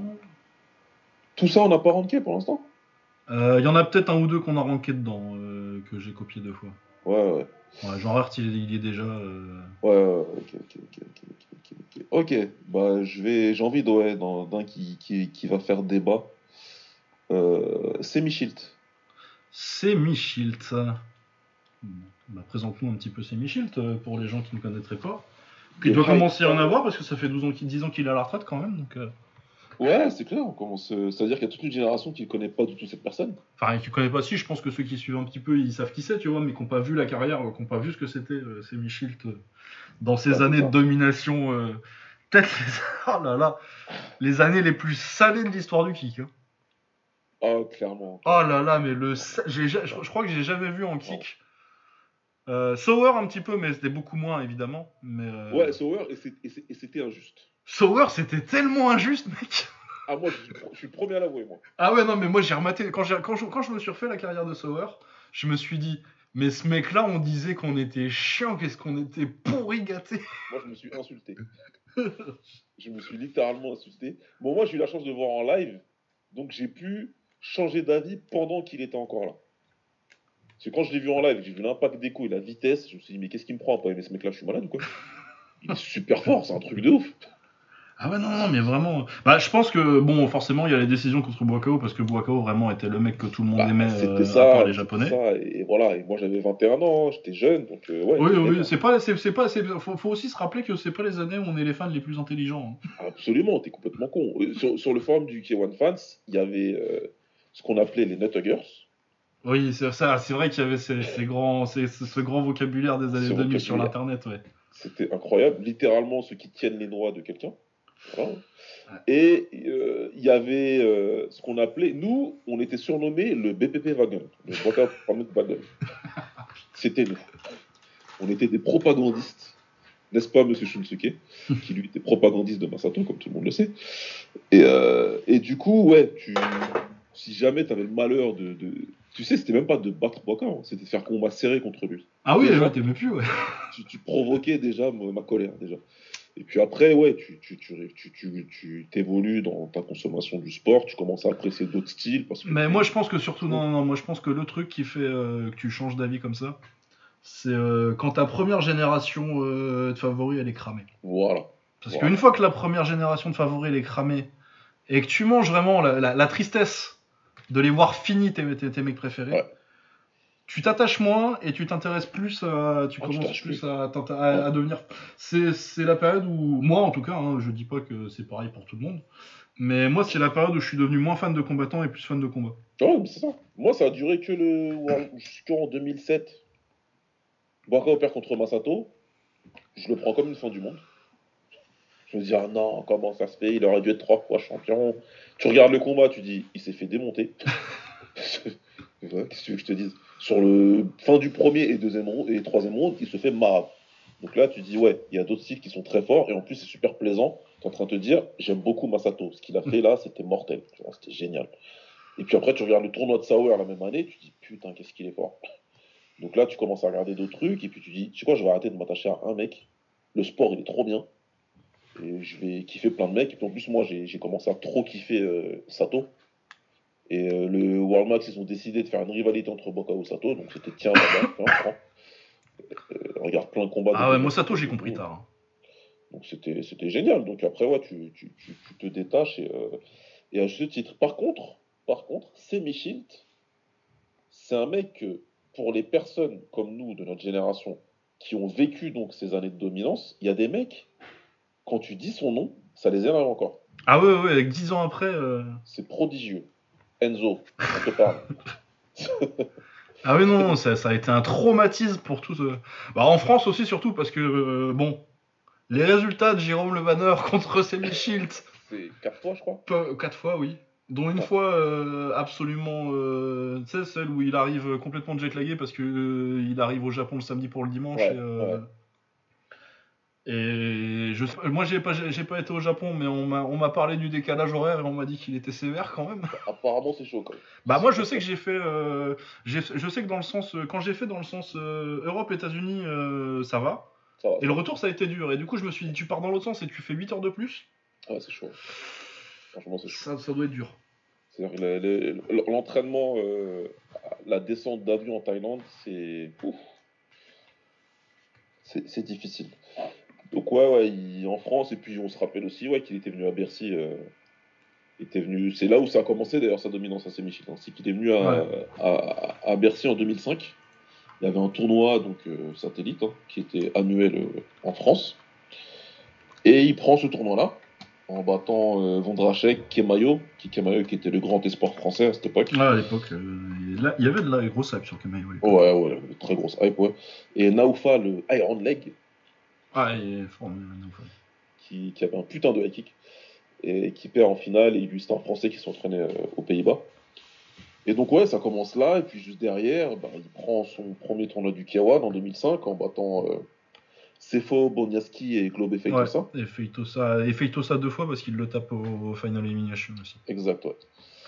Et sur la finale, il lui met un KO assez, assez, assez flippant, quand même. Ouais, et puis Meka Boniaski aussi. Et Mekao Boniaski, ouais. Quel champion en double champion en titre d'ailleurs. Ouais, c'est ça, c'est vrai, c'est vrai d'ailleurs, qui défendait sa double, sa double couronne à ce moment-là. Et puis ouais, là c'est parti sur, euh, sur une dominance euh, qui le voit perdu contre Hartz. Ouais, parce que Hartz, il a, Hartz, il a, il a une carrière incroyable contre euh, les, la série, la série Hartz Shield, c'est incroyable parce que ça fait 3-3 du coup.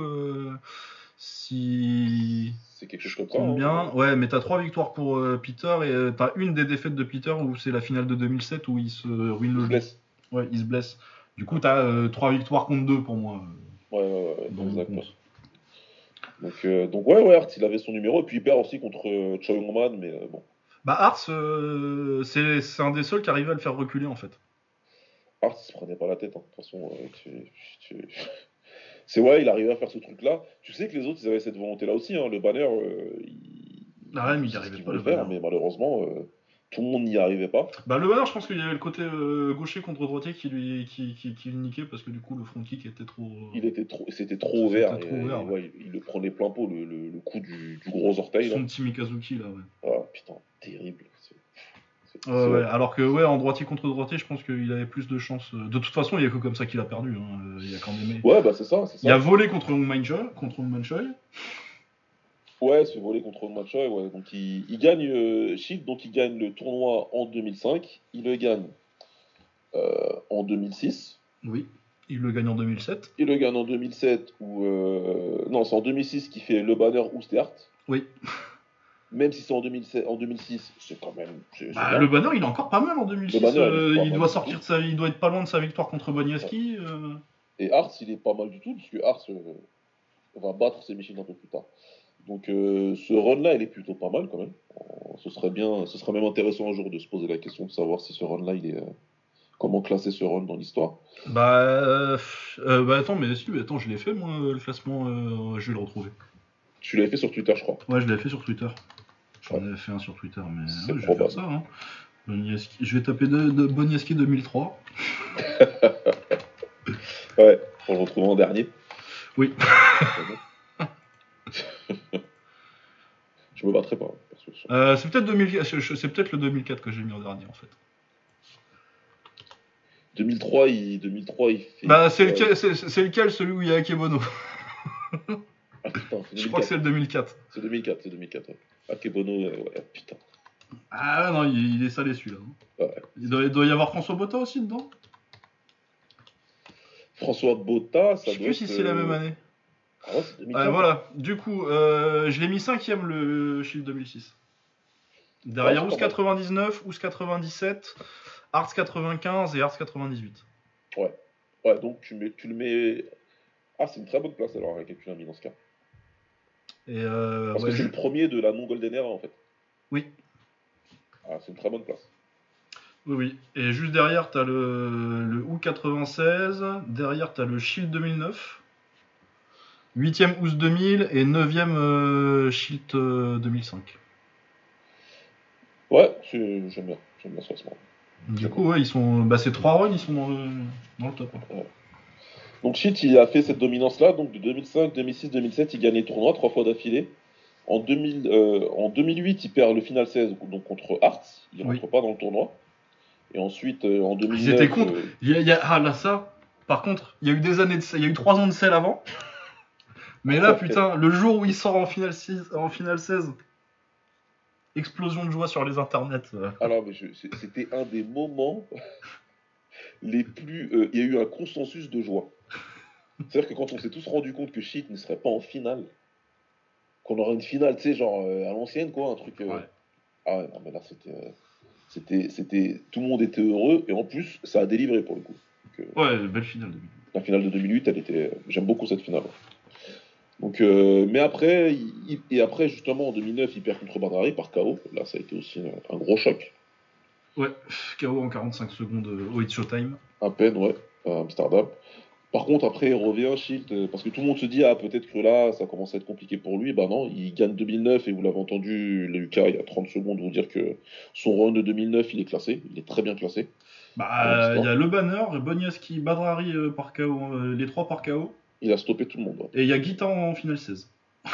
c'est quand même pas mal. Entre temps, il, prend sa revanche euh, contre Ignashov. On n'a pas mentionné la défaite contre Ignashov, qui est sa première défaite. Ouais, vraiment une défaite, voilà. J'ai montré du En début de 2004. la carrière de. Euh, D'ailleurs, ça me rappelle que c'est quand même que son cinquième combat en kick.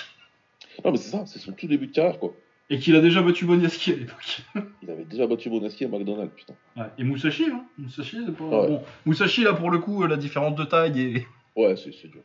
Un- c'est un peu dur pour lui. Donc ouais, il, il- il domine, euh, il revient pour dominer en, en 2009. Et, euh, et après 2010, ben, le K1, euh, K1 meurt quoi. Ouais, enfin, il perd quand même en... Il perd quand même en demi en 2010.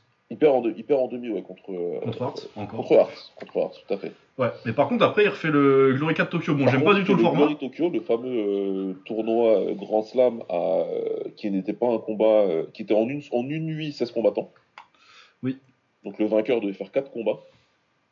Et du coup, c'était deux rounds de 3, de 3 minutes. C'était deux rounds euh, au premier tour et au deuxième tour, je crois. Ouais, il y a peut-être même. et finale au- en- Non, au- au- en- la, la demi est aussi en deux rounds parce qu'il gagne en deux rounds contre, contre Gokan. Ah ouais, donc c'était vraiment jusqu'à la fin, là. Ok. Ouais. À mon avis, la finale était en 3 quand même. Mais, La euh, finale être en 3.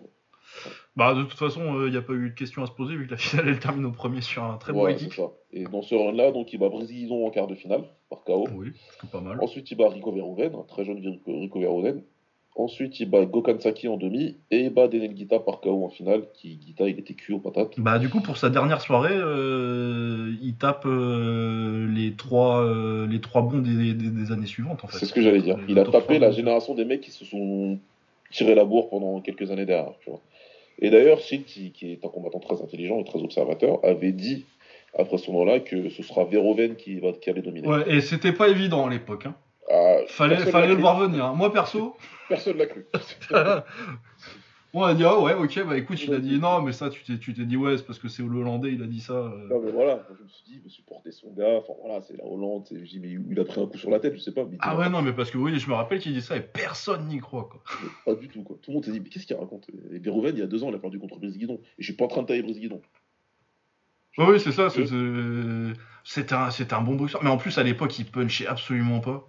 Voilà, il tapait pas, il y a rien. Il...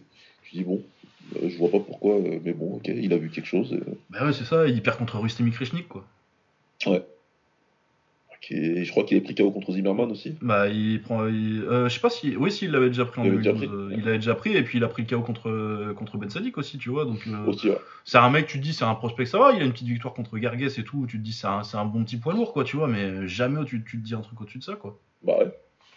Et ouais, non, bien, bien joué. Bien vu. C'était bien vu. C'était bien vu, c'est lui. Bah, Ah, parce qu'il a perdu qu'une fois de plus, ouais, hein. il, a été, il a été visionnaire. Donc voilà, ça c'est c'est- c'est- c'est- le run de Semichi. Ça en fait euh, un champion du K1 quatre fois. Ouais, et un champion majeur cinq fois. Et cinq fois champion majeur, tout à fait. ouais. Sachant qu'il a été aussi le champion euh, super poids lourd du K1 parce Ouais, mais ça, on s'en. Voilà, où il a battu Mark Hunt, je crois. Mark Hunt, ouais, pour le. euh, Mark Hunt, non, il le gagne contre qui? Euh, Ah, il l'a gardé longtemps en fait. Il le, garde, il le gagne contre Recefo en 2007. Il Ah le oui. défend contre Maitimo. Et ensuite, il le défend. Ensuite, il fait le, le GP. Et il le défend contre Hunt et contre le banner. Ah, j'y croyais euh, à l'overhand de Maitimo. hein. J'y croyais. Je me souviens de ça. Parce que Maitimo, il avait descendu au Mind Choice, je me suis dit pourquoi pas? Et, et si? Alors peut-être? Alors peut-être? Euh, Euh. Non, oui, non, pas du tout. non. Et contre, et contre, c'est contre Hunt qui m'écoute pire tourner sauter. Ah oui, le petit retourné là dans le foie Oui, oui. C'est là où je me suis dit, mais sérieux? Ouais, non, c'est ça, parce qu'on a. Pour ceux qui savent pas, euh, parce qu'on a dit que les gens le détestaient, mais on n'a pas dit pourquoi, il est super Ouais. grand.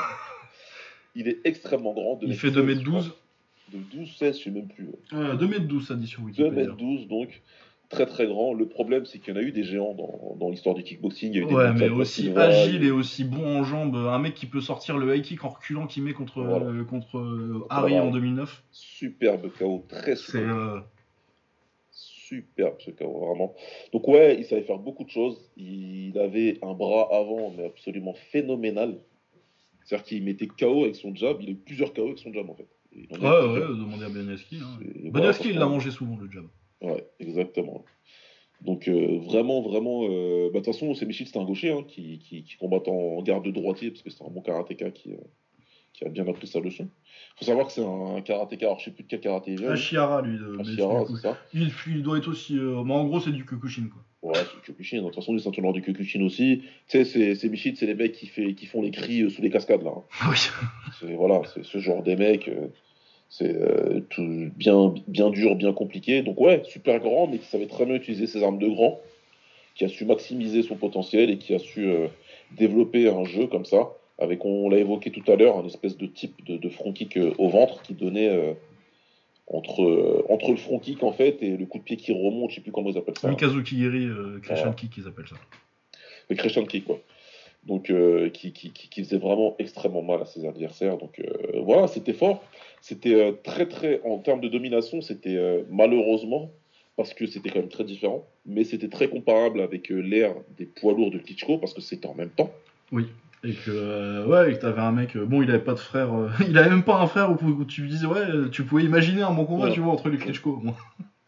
Il n'y avait pas ça. Donc, euh, donc voilà, c'était, c'est clair que ça énervait beaucoup de gens parce que on était habitué à avoir des combattants, entre guillemets. euh, euh, Non, des- mais puis euh, tu sais, non, mais le truc c'est que t'ar- t'arrivais tous les ans au, Final 8 et tu savais qui c'est qui allait gagner quoi. Franchement, ouais. Franchement, tu vois, tu avais du mal à comprendre comment elle allait perdre. Et pour l'avoir croisé en plus sur un événement, sur un slam en, en Hollande, je, je me suis dit, mais comment tu te retrouves sur le ring contre- enfin, Là, il était habillé, il était là, il était tranquille. Je me suis dit, mais dans le ring, mais qu'est-ce que tu veux faire? Ah, Qu'est-ce que tu veux faire? Il y avait Freddy Kemayo qui expliquait aussi, on avait passé un peu de temps à un moment euh, sur, à Marseille sur un TK2, et on lui demandait, mais quand t'as boxé Shield, il m'a dit, mais quand j'ai vu la taille de ses tibias, de ses jambes, je me suis dit, mais je suis censé faire quoi là? C'est- c'est- Tu vois? Ouais, Ouais, non, et on puis t'avais vraiment, une, t'avais vraiment un sentiment chez, chez les gens, c'était l'injustice, et il n'y Ouais. avait pas le droit d'être là quoi. C'est vraiment les. Il y avait plein de gens qui appelaient à la création d'une division super lourde, où on ferait des tournois super Ouais, c'est ça, parce que le banner il était pas assez grand pour boxer, pour boxer Shield quoi. C'était euh, c'était ça, quoi, tu vois. Donc, euh, il y a même eu euh, un es- une espèce de réjouissance quand les K1 a créé une division de moins de 100 kilos. Ouais, oui, oui, pour donner un titre à. voilà, où. Ferrari, il a pris la ceinture. Et, pour la laisser euh, d'une façon trop- totalement improbable à Kyotaro derrière. Ça aussi, il faudra qu'on en parle un jour. Oui. C'est improbable. Tu, tu veux classer Kiyotaro Parce que, bah écoute, le mec, il a mis KO Maneuf, il a battu Saki Espong. Bah, Hart aussi, Place le personnage. Il a battu Hart aussi, mec. Il a battu Hart, il a, il a, il a, il a mis KO Hart. Oui, il a mis KO Hart. Bon, c'était euh, c'était c'était Peter Hart euh, vieux. Et en plus, drainé à moins de 100 kilos. N'importe quoi. Et euh, il a battu le banner aussi. Bon, le banner. Non, non, non, il a pas battu. Ah, s'il te plaît. Sur le papier dans Wikipédia, Ouais, ça, mais ça dit des tas de choses sur Wikipédia. il a battu. Mais pour ceux qui l'ont pas vu, euh, après trois rounds, euh, le banner avait gagné, mais le Japon a fait un Japon. Bah, un petit extra round, quoi, c'est normal, c'est bon, c'est pas la première fois que tu viens, Jérôme. Bon, Voilà. tu boxes pas souvent des que- japonais parce que t'es en poids lourd, mais euh, regarde le max, quoi, tu comprends comment ça se passe. Exactement. Sauf que bon, c'était euh, c'était n'importe quoi. D'ailleurs, ils l'ont fait deux fois, les banners. La deuxième fois, le banner, il a dit Bah, vous savez quoi? Non. Je me casse. Il n'a pas fait l'extra round, il est parti. C'est contre un autre japonais. d'ailleurs. Donc, euh, donc voilà, en tout cas, Shield, ben, c'est des années de dominance. Et euh, vraiment, encore une fois, cette impression de ne pas pouvoir le battre, qu'il n'allait pas perdre. Donc euh, les deux fois Peter Arch le bat, ben, c'est 3, 3, 3, il en fait. Trois il fois, en fait- pardon. c'est- c'est c'est incroyable, tout le monde se dit c'est ouf. Euh, D'ailleurs, il a Ataka euh, après Glory, c'est parce qu'il lui trouve un problème au cœur. Oui, parce que sinon il continue. Je vais pas dire qu'on s'est réjoui du problème au cœur de quelqu'un, Non, parce que je pense qu'il y avait quand même, euh, moi en tout cas, il y avait quand même euh, un, un adoucissement. Ça commençait à être. Voilà. Bah, quand, quand le mec est là depuis, euh, quand il commence à être là depuis 10 ans, tu tu t'attaches un petit peu forcément. Et puis après, moi, j'ai jamais trouvé. euh, bon, euh, ça me faisait chier un petit peu aussi. j'étais deck pour le banner parce que j'étais adolescent et, du coup, j'étais en mode. Putain, ouais, non, mais moi, quand, quand le banner il arrive et qu'il le démonte avec son front kick en 1 minute 30, là. Oh, ce, ce- ce tournoi-là, il est terrible. Ah, j'avais 18 ans, j'étais triste. hein. C'est- c'est- c'est- C'est-à-dire que ce tournoi-là, donc on parle de. Ah, bah, c'est 2009, celui-là. 2009. Ouais, ouais. Je crois que vraiment, on avait tous fondé des espoirs sur ce tournoi-là. Je sais pas, ouais, il y avait pas. Non, c'est 2007, je crois, où vraiment on se dit, euh, allez, allez, cette fois, c'est l'année de le banner. Après, je crois qu'après 2007, on arrête un petit peu. Ouais, 2007, on se dit le banner il va gagner parce qu'il bat Boniaski et tout. Dans cette année-là, il fait très bonne chose. Donc on se dit il peut. Mais ça passe pas. 2009, vu le roster qu'il y avait dans le final 16, tu vois. Tu vois, il y avait des bons mecs et tout. Des, des nouveaux qui arrivaient qui étaient bons. Des Zimmerman qui avaient le KO Power, tu vois. Bah, puis t'as Harry qui l'a mis qu'au début d'année, quoi. Donc, Voilà, donc truc, tu tout est possible. Ça va le faire. Ça va le faire. Il va se passer quelque chose. Ça va le faire. Euh, Il roule sur tout le monde. Ah ouais, bah. C'est-à-dire qu'il bat, il bat Daniel Guita au final 16 par décision. Il arrive sur le banner, il le bat en quoi Une minute? Une minute, une minute 27, euh, Boniaski en 2.38, même Ouais. s'il prend un don en plus. euh, il, prend, il prend un down away sur les crochets baffes dont Ouais. Donetsk a le secret. Et euh, après, 1 minute 14, euh, Badrari. Peut-être peut sa meilleure perf quand il fume Badrari. Pour moi, c'est son meilleur combat. C'est ouais, ouais, performance. vraiment son. C'est flawless. Ouais, ouais, non, le high kick, le high kick, il... non, il finit pas avec le high kick, mais euh, je crois que c'est le deuxième knockdown, euh, le high kick. Mais, euh, Ouais. mais ouais, non, moi, le high kick, euh, c'est high kick gauche du coup, alors que, euh, que Badr est en train de lui avancer dessus. Ouais. Et du coup, c'est Aiki Kankon, quoi. Aiki Kankon, quand tu fais 2m12 et que euh, c'est jambes avant en plus, du coup, c'est pas Jean non plus. euh, vraiment, il est magnifique. Il est vraiment il est magnifique superbe. parce que- il a- ouais. c'est- incroyable de, de- Cette agilité chez un mec de ce poids-là, c'est incroyable. Parce qu'en plus, c'est pas le high kick dégueulasse, tu vois. Ah ouais, non, non, il est beau, c'est pas, oui, c'est pas le high kick balancé euh, pour ceux qui vont en MMA, euh, BJ Penn contre Diego Sanchez, le truc ou, ou la coupure. Le high kick, il est absolument dégueulasse. il est horrible, celui-là. Ah, c'est peut-être le high kick, c'est peut-être un des high kicks euh, efficaces les plus, les plus dégueulasses que j'ai jamais vu. dégueulasse, ouais, c'est- c'est- c'est- tu tu l'entends presque crier fuck you quand il envoie, tu vois. Je, je vais te faire un truc, c'est tout, je t'envoie un coup de pied. Mais ouais, ouais, non, celui de shit, il est vraiment, il est vraiment euh, magnifique, quoi. Vraiment magnifique. Donc, euh, donc voilà, tout ça pour dire que c'est un combattant ultra dominant, qui a été très fort. Et euh, sachant qu'il a eu une longue carrière en MMA, hein. c'est- Oui, il y a 40 combats en MMA. c'est euh. le combattant complet. hein. C'est d'ailleurs le meilleur combattant de MMA avoir fait du kick parce que sa carrière en MMA est avant euh, sa carrière Ouais. en kick. Exactement. Donc euh, voilà, c'est tout ça qui fait que on va devoir lui trouver une place là-dedans qui sera forcément. Bah, en vrai, c'est bon, moi j'ai trouvé. hein. T'en- t'en- T'embête pas, on a 4 poids lourds dans, dans un sens là, tu vois. Tu, tu le mets juste derrière Peter Hart, juste au-dessus de JLB, y a même pas de débat. Bah si, quand même. Bah, tu, tu vas. Tu veux. Ah oui, oui, oui, non, mais on l'a déjà eu le débat. euh, On, l'a- on a mis Peter Hart deuxième poids lourd, euh, c'est bon, les gens ils ont, ils l'ont entendu l'émission. Attends, deuxième poids lourd. Bah, moi, euh, enfin, je sais pas toi, mais moi, ma liste poids lourd, il y a Ernesto Houst en haut. Derrière, il y a Ah oui, Peter pardon, Hart. pardon. Non, mais c'est parce que je regardais notre liste à nous, mais on n'a pas encore parlé de c'est pour ça. Bah, non, non, on a pas parlé de. Euh, ouais, donc euh, j'allais dire, euh, tu mets Shield, t'es en dessous de Hart, mais Hart l'a battu trois fois, lui aussi l'a battu trois fois. Ouais, il y a une, y a une. Pour moi, en fait, c'est assez facile parce que dans, dans la configuration là, t'as Peter Hart et t'as JLB dans en dessous. JLB, euh, c'est en dessous, c'est Michel, je suis désolé. Ouais, ouais. En Ah, 2009, ah, je dois- j'aurais cherché des excuses, mais maintenant c'est bon. Ouais, non, tu peux pas, tu peux pas. tu peux pas. Et Peter Hart, pour moi, c'est au-dessus parce que euh, moi, je, je, je conçois qu'on mette. euh, de toute façon, moi, le top 3 poids lourd, euh, que tu mettes Peter Hart premier, Ernesto Houst ou c'est Michel, je discuterai pas. Mais mon ordre à moi, c'est Houst, Hart. et, Moi, je, je discute pas sur le premier, je discute sur le 2 et le 3. Ah oui, non, non, mais moi je vois, je vois le débat, mais il y a, pour moi, il y a 3-2 euh, pour Hart. Alors qu'il était vieux en plus, tu vois. Le truc, c'est que, ouais, je vais, je vais, je vais être d'accord. Pourquoi? Parce que ce qui, ce qui, pour moi, les accomplissements sont à peu près similaires. Oui, t'as Même 4 si Hart, il est dans la Golden Era, le, le, le niveau de dominance que Shield il a montré, ça, ça make up pour le, le fait de ne pas avoir été dans la Golden Era. Maintenant, du coup, on arrive aux confrontations euh, face à face. Et là, effectivement, euh, ils ont six combats. T'en enlèves un, Hart se blesse au tibia. C'est au tibia qui se blesse? Ouais, je crois que c'est ça, oui. Ou le genou, je, je, je plus s'il s'il y a pas le genou qui craque. Ouais, ouais. C'est un truc à la jambe, quoi. Donc ouais, effectivement, si Hart se mène 3-2, on va bêtement couper le truc en se disant que ouais, Oui, oui, voilà. du coup, il, va, il va rester un peu dessus. Ouais, écoute, ça aurait été plus simple que, j'aurais. Bah ouais, c'est ça. euh, c'est le truc qui aurait été chiant, c'est s'il y avait un mec entre, entre Hart et JLB. Bah, il y aura peut-être. Il y aura peut-être un moment, mais du coup, euh, oui. Maintenant, c'est bon. C'est un problème pour plus tard. mais ouais, du coup, c'est Michel tente le classement à la 1, 2, 3, 4, 5, 6, 7, 8ème place.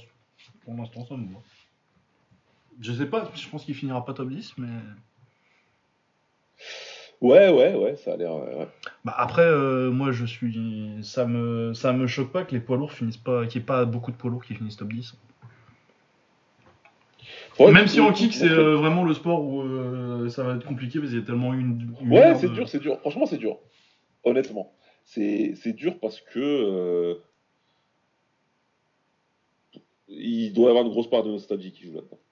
Bah, il y a, oui, il y a que les trucs. euh, pendant un moment, les poids lourds, c'était tout ce que tu voyais, quoi. Parce que tu vois, quand tu regardes juste de façon brute le truc, tu dis comment. Il faut que je réécoute l'épisode parce que comment on a mis Tenshin au-dessus de Peter Hart? Tu vois? Et puis après, tu retires l'aspect nostalgie. Et. Euh, ouais. Ouais, après, euh, moi, je me rappelle qu'il y, a eu, euh, il y a eu une certaine réticence. hein. je crois que j'ai Bah, parce, peu. que, parce, que, parce que je crois que là, Tenshin, on l'a- on l'a classé surtout par, presque sur du. Presque sur du Wadif, presque. C'est le, le truc qui est, qui est difficile avec Tenshin, c'est que c'est un mec qui part à 23 ans, mais avec une carrière de 50 combats, euh, dont au moins euh, 30 sont, sont euh, pas nécessairement tous importants, mais euh, notables. Ouais. C'est ça qui est très compliqué avec Tenchin. Mais il a une maxi grosse victoire. Maxi grosse victoire et meilleur de sa KT sans, sans vrai débat euh, pendant au moins 3 ou 4 ans quoi. Ouais. Parce qu'en fait, euh, le truc de Tenshin, c'est que, ok, il part à 23 ans, mais comme il a commencé à être à très haut niveau à 15, Ouais. Ça fait quand même une carrière de 8 ans en fait. Et euh, en fait, t'as beau- t'as- t'as des mecs de carrière, euh, t'as des carrières qui ont, qui ont été importantes beaucoup moins longtemps en plus. hein. Ah, c'est vrai. Généralement, 8 ans, c'est le stretch, euh, une dizaine d'années, c'est le stretch euh, de- du prime d'un mec en fait. Ouais, ouais. Alors que oui, il est peut-être pas, il est peut-être pas, ou peut-être qu'il va décliner très, peut-être qu'il va décliner à 25 ans, Tenshin aussi, c'est possible. hein. Ouais, j'y crois, moi. Parce que j'ai revu le. Comme The Match, d'ailleurs, a posté tous les combats Oui. de. Ils sont un peu partout, ils sont sur le rail, ils sont- il y en a un sur la chaîne du shootboxing parce que c'est le combat de Kaito. Parce que du coup, Ah, j'ai regardé le, le combat de Kaito, il est pas sur la chaîne du Rise. Ah, ils sont trop forts, je te Parce que je voulais, je voulais faire mes playlists et je me dis bon, bah, je vais les prendre euh, au pif. Hein, euh, je crois que j'ai, pas, je suis parti sur le Rise parce qu'ils mettent les noms en anglais. Et du coup, je me dis que c'est plus facile pour, euh, pour les gens qui regardent les playlists. Et Ah je fais ah putain, mais Kaito il est pas là. Et je vois, je mets ma liste d'abonnements et je le vois Kaito, mais euh, au shootboxing. Et au K1 du coup parce que euh, ils ont, ils ont nourri. Mais Euh, oui, on parlait de Tetchin. Ouais, bah, du coup. euh, Ouais, ouais. Non, mais c'est parce que je regardais juste comme ça quand on parlait de, des futurs classements, mais. euh, C'est juste qu'au premier regard, ouais, tu dis peut-être qu'on a été dur avec les poids lourds, mais. euh, Bah, je pense qu'il y en a au moins, je pense qu'il y en aura au moins deux qui finiront top 10.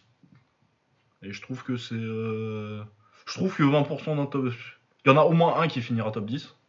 Je pense au moins un. Deux, ça me paraît compliqué. là. Deux, ça va peut-être être compliqué. Parce qu'il en Bah, reste quand même pas mal à classer qui, oui, oui, oui, qui vont aller- finir devant. Ouais, c'est possible. ouais, ouais. Oui, ça va être dur. Ça va être euh, Ars, je pense que ça va être euh, peut-être à la limite. euh, Ouais, mais après, quand tu réfléchis en termes de pourcentage, qu'il y ait, ça fait, qu'il y en- qu'il ait un ou deux, tu vois, ça fait 10 à 20%, ça me paraît pas, ça me paraît pas scandaleux, quoi. Faut, faut classer, on classe, on classe des mecs qui font 55 kilos aussi dedans, ça fait beaucoup de KT, quoi. Ça fait beaucoup. ouais. Ça fait Ouais, beaucoup. ouais, ouais. Euh, c'est toi qui l'as proposé, Shilt, hein? C'est vrai. donc c'est à moi. Euh, Qu'est-ce que je mettrais bien? Euh, Allez, je prends Richard Silla. Ça va être très dur. enfin, non, ça va, être- ça va aller dans le fond. C'est. Ouais, tu. Ouais. Ouais, euh, ouais, mais regarde. Ça, ça- ça va être, non, ça va être compliqué avec, euh, avec Voilà. les autres pionniers. Pour Quoi. ça je t'ai dit, je- ça va pas être facile du tout parce que. Euh, Fou, ouais, allez, je, je retire le masque, la chauvinisme et tout, vas-y. je- Vas-y. Non, mais Richard Silla, c'est super fort. C'est Bah, c'est super fort. Ah, je vais dire un truc de ouf là. dis mais- donc un truc de ouf. Parce que c'est pas mieux que Lucien Carbin. Oh, ben largement. Bon, c'est pas un truc de ouf. hein. Bah, largement. De toute façon, il l'a battu carrément en plus. Bah, il a battu. Enfin, c'est clair, ils, se sont battus tous les deux, mais euh, il avait pas d'épaule en savate. euh. Ouais, mais tu connais l'aura de Carbin dans le monde du kick. Ah ouais, non, non, mais euh, Richard Silla, il c'est meilleur. fait ça. Richard Silla, c'est meilleur que Carbon tous les jours. hein. C'est meilleur. C'est pour ça que je dis. Parce que en termes d'aura, si tu parles à 80, à 100, tu, tu vas prendre une basson de fans de kickboxing. Bah, Ah bah, personne sait qui c'est Richard Silla. c'est qui Richard Silla en fait. Tu vois ce que je veux dire? Au mieux, ils, savent, ils, ils- voient parce qu'il a battu, parce que c'est le seul mec à avoir battu Cunningham. Mais, euh, mais pour moi, oui, non, pour moi, euh, Ri- Richard Silla est plus fort que Lucien Carbin, mais tous les jours. Sur le- que le Lucien Carbin des années 70, j'en ai aucun doute parce qu'il y a des, quand même des. Après, euh, le Lucien Carbin euh, des années 80, euh, il n'y a pas beaucoup de, de films, mais il est très bon. Mais il est Ouais. moins fort que, il est moins fort que, que Richard Silla. Richard Silla, il était incroyable. Ouais. Et je sais que je me fous toujours un peu de la gueule des, des tireurs qui nous disent que, bah, que, que, que la phrase c'est que euh, là, là, là, ça va de boxe française, euh, meilleure école de, bo- de, de boxe pied-point, selon beaucoup de mecs qui font de la savate. euh, Oui. Mais euh, il y a quand même, c'est pas la meilleure, je pense, parce qu'il n'y a pas de meilleure, il y a des bons combattants et il y a des bons styles. Mais c'est une très très bonne école, qui, qui produit beaucoup de très très bons combattants. Et ça a jamais produit un meilleur combattant, même maintenant que Richard Silla. Richard Silla était incroyable. Il était, super fort. Moi, je dirais juste que le meilleur, compliment, que je puisse faire à la savate, c'est que j'en ai pratiqué 4 ans au, boulot en plus. Incroyable. Euh, mais très tard, parce que c'était après ma trentaine. Et euh, j'ai éprouvé des regrets de ne pas en avoir fait pendant que je combattais. Parce que ça m'aurait apporté beaucoup de choses super intéressantes. T'as pas peur que ça a été, que ça été dur à, que ce soit dur à, à combiner avec la taille? Pas pour la taille, pas pour la taille. Ouais, pas pour la Ça taille. hein. Pour du kick, très bien, mais euh, pour la taille. euh, Voilà. Moi, Non, je- pour la taille, non. Pour J'adore la, j'adore la savate, j'adore en regarder. euh, J'essaie de m'inspirer de trois trucs, mais je pourrais pas en faire. Non, non, non, non. Parce que le mouet, en plus, C'est l'opposé, c'est- vraiment l'opposé en termes d'approche. c'est- tout est différent. Rien que la distance de frappe, etc. Ah ouais, non, non, non, c'est complètement différent. Et puis le style, moi, le mouet, c'est. Enfin, moi, c'est soit. Pour moi, un mouet, t'es filmé ou t'es mouet book. Les autres Oui. styles ne m'intéressent pas. T'aimes pas les, t'aimes pas les clinchers du don Oh. J'aime bien, moi, j'adore clincher. Mais maintenant, euh, j'ai j'ai aimé des clinchers. J'ai aimé regarder des, certains clinchers parce que, en fait, j'ai, j'ai sur l'aspect des clinchers, j'ai un peu l'aspect euh, du mec qui regarde. euh, tu sais, un peu comme le mec du MMA. Si c'est Oui. pas Khabib, j'aime pas le grappling. Ouais. ah ouais. C'est la même chose pour les clinchers. Voilà. Bah moi j'aime pas les clinchers modernes, j'aime plus les clinchers modernes. ficha, c'est- non, je envie. Bah non ouais t'as pas envie, même Pet Bunchu. euh, Et encore que Pet Bunchu encore. à l'époque euh, ça va. Ouais, ça allait, tu vois. Par Ça rapport à maintenant tu vois, il y a 10 ans je trouve que ça, ça, ça allait encore. Et t'avais déjà un côté déclin parce que c'était trop... Ouais. Mais après euh, des clinchers des, du Lang Swan et tout, des mecs des années 90... Non, c'était bon, c'était super fort parce que c'était impressionnant. Mais euh, il fallait. Moi, je voulais la dominance. C'est un peu con en fait, tu vois. Parce que ce qui est intéressant, justement, c'est l'opposition et que ce soit difficile. Mais j'aime bien regarder un clincher quand, euh, quand il dominait grave. Quand c'est un clincher qui faisait juste ce qu'il fallait, ça me saoulait un peu. Je sais pas si tu te rappelles de, nos- de nos parates. Ouais ça me dit quelque chose mais je l'ai pas vu boxer depuis, Ouais, depuis trop il- longtemps pour me rappeler mec style. ouais, il, boxait, il a boxé pas mal d'Européens, il a boxé Cédric Muller et tout. Ouais, il était chiant, tu vois. Ou tu sais, ou pas Junsuk. Oui pas Jonsuk oui. Bah, Jonsuk au moins il balançait les mecs. Voilà. Au bout, au bout de 5 minutes. C'est- et il le faisait en kick, tu vois. Mais euh, ouais, tu vois, c'était c'était un peu. Donc ouais, je vais aimer, mais pas. Donc la BF pour le mouet, ça m'aurait pas intéressé. Mais pour boxer en, dans les Rakiwan, Ah ouais ouais, ouais non ça c'est... les quelques. ceux Moi, je voudrais en bien qu'il y en ait plus. On commence à en voir un petit peu plus là.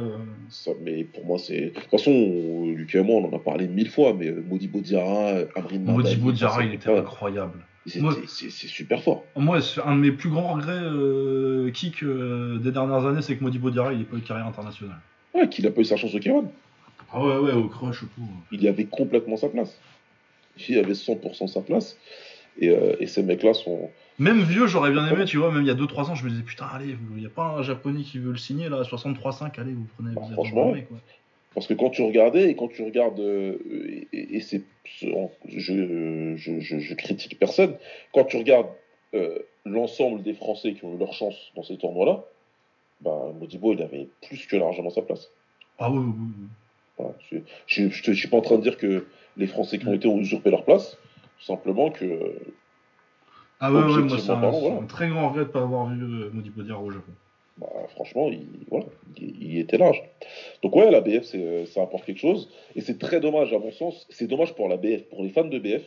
Et c'est dommage pour la BF en général qu'il y ait trop peu de gens qui connaissent Richard Silla.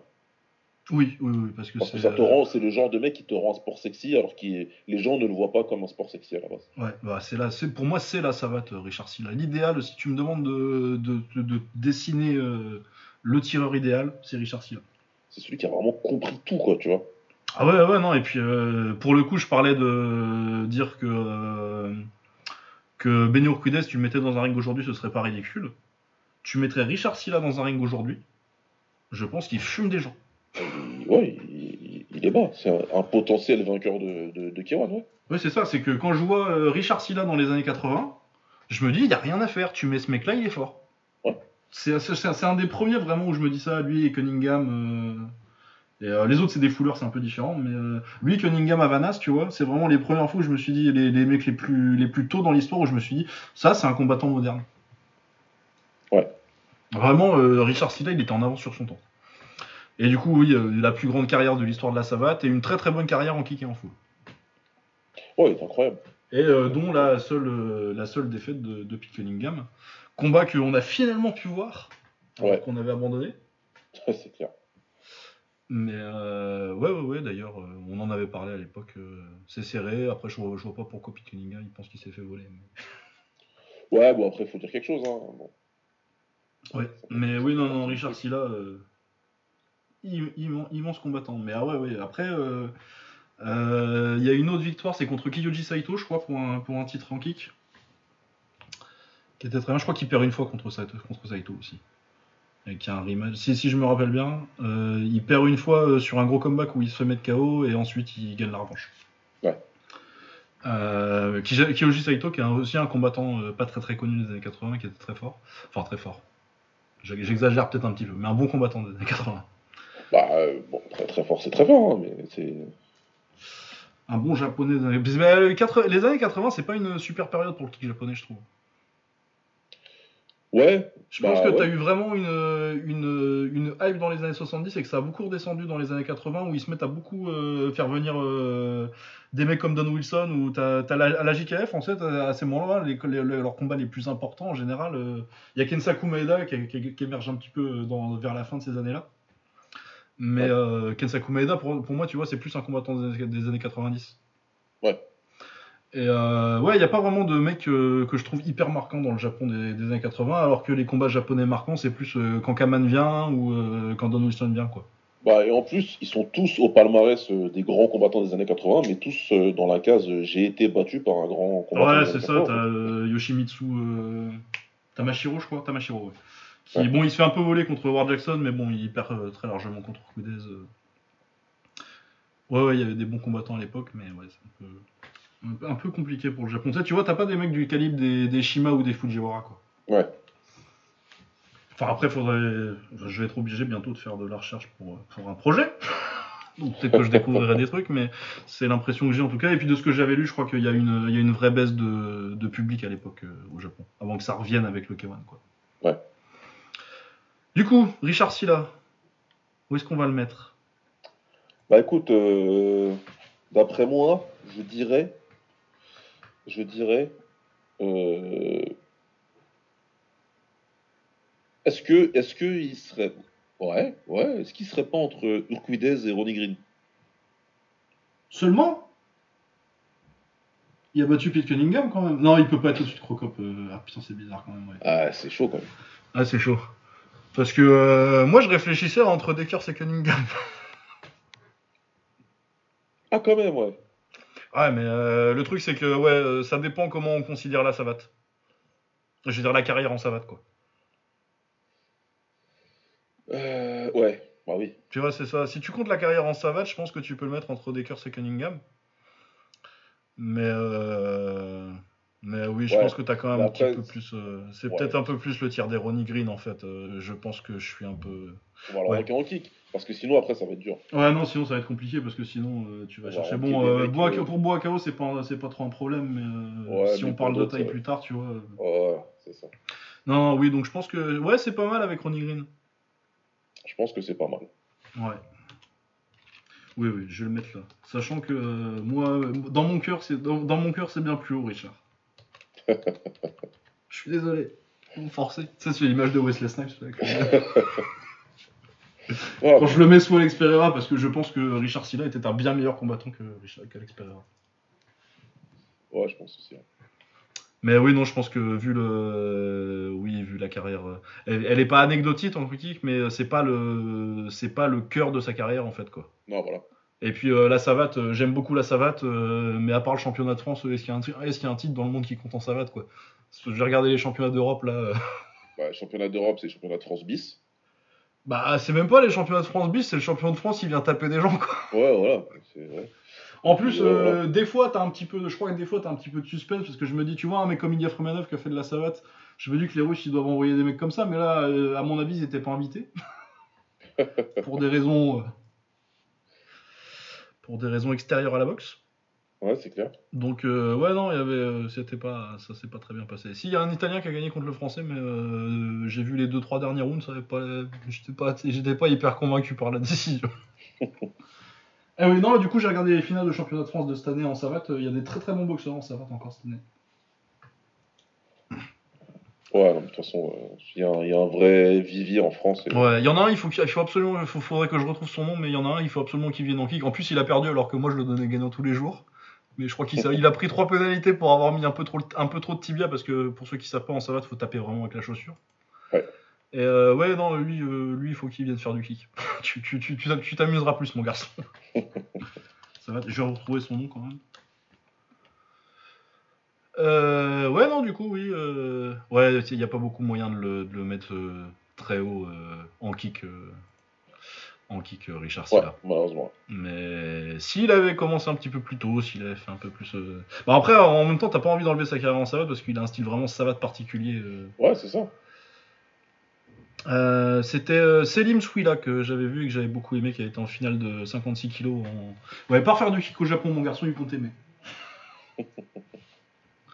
ils vont t'aimer. J'avais vu qui d'autre? Elias Canfoy qui fait un peu de kick aussi, très très bon. Qui a été champion de France, lui, du coup, pour le coup, il a gagné son combat. Voilà. Euh... Eh bien, c'est à toi de proposer un nom maintenant. Ouais, je pense que ça va être. euh, On va finir avec euh, ce nom-là, je pense. Oui, je pense qu'on va finir. on aura fait quelque chose de pas mal. Et on est à combien de temps d'émission? Ouais, 1h45. Euh, donc deux ça, heures, là, fait... c'est ça ça va faire deux... ça va faire deux heures tout pile une fois qu'on aura fini euh, de Bon, bah, présenter voilà, un nom. très Je bien, pense que ça. ça va prendre un petit quart d'heure. Très bien, très bien. Eh ben, écoute. euh, Ah, j'ai déjà donné un poids lourd, donc on va pas donner un, un autre poids lourd aujourd'hui. Non, ouais. Non, j'ai envie de. Vu qu'il a fini là, ou qu'il est censé avoir fini, euh, je vais dire. euh, Je vais dire Takeru. Takeru. Bon, qui est Takeru? Je pense que là, pour le coup, la plupart des gens qui vous écoutez un top 10 de kick, vous devez... c'est que vous regardez un petit peu de kickboxing et vous devez avoir une petite idée de qui est Takeru. Une seconde, je me mets. Donc Takeru Segawa. On est en 91, hein, putain, il est pas si jeune que ça, hein Ouais, ouais, ouais. Ça commence un peu. Euh, bah, il était déjà pas si jeune que ça en fait quand il, quand il explose en 2015 en fait. hein. Pour un japonais, je veux dire. euh, Pour un japonais et pour quelqu'un qui explose au K1. Bah après ouais non parce qu'il a explosé. Non mais parce qu'en en vrai sa vraie explosion c'est quand il battait Rado en 2013 tu vois et là il est un peu jeune tu vois. Ce que j'allais dire. Pour les initiés, Oui. c'est ça se passe bien avant ça. Mais voilà. Il, a deux carrières, on va dire. Oui.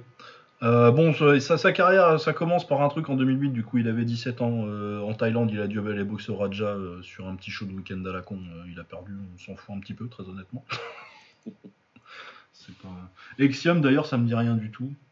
Oui, non, ça être vraiment. Ça me dit absolument rien. C'est au Raja en plus, ouais. donc. Ouais, au Raja, mais euh, 15 décembre 2000. euh, le lendemain de mes 18 ans, tiens.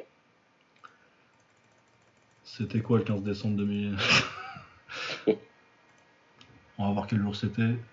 Mais je pense que ça doit être un week-end. Bref, c'est pas très, inté- c'est pas très intéressant. Ouais. Euh, c'était un lundi. Bon, ça devait être un vrai show. ça devait être un bon prélim. Ah, c'est un lundi en plus Ouais. C'est pas le meilleur jour du Raja, mais euh, pas non plus le samedi, quoi. C'est quand même des shows intéressants. hein, Ouais, normalement, c'est. Bon, après, des fois, ils aiment bien mettre un. Quand ils ont un étranger, euh, ça peut aider. Euh, ensuite, bon, il commence euh, Kakume Nagoya, mais bon, très, très vite, c'est le crush. Où il fait un bon petit début de run. euh, Ses cinq premiers, ses cinq premiers combats, c'est 4 victoires par KO, une, une par décision. Ouais. Très vite, un combattant très excitant. À l'époque, il est encore très très chien fou. Et techniquement, c'est c'est compliqué. Enfin, c'est compliqué, c'est pas non plus euh, ultra dégueulasse, mais les crochets sont larges, quoi. Ouais. À l'époque. Euh, ensuite, il a son premier coup d'arrêt et pendant très longtemps sa seule défaite en kick. Euh, un arrêt du docteur après le premier round contre Yuki Kyotani. Euh, après, c'est un nez cassé que. Enfin, j'imagine que c'est un nez cassé. Parce que j'ai jamais compris euh, visuellement, moi, pourquoi il a arrêté le combat. Mais, Sûrement, c'est probablement ça, parce que bon. bah, je pense que le nez est cassé, mais il a pas l'air non plus. euh, c'est pas un, y a pas, il y a- c'est pas un break avec coupure ouverte. euh, c'est pas. Je veux dire, ailleurs qu'au Japon, tu l'arrêtes pas, je pense. Ouais, ouais.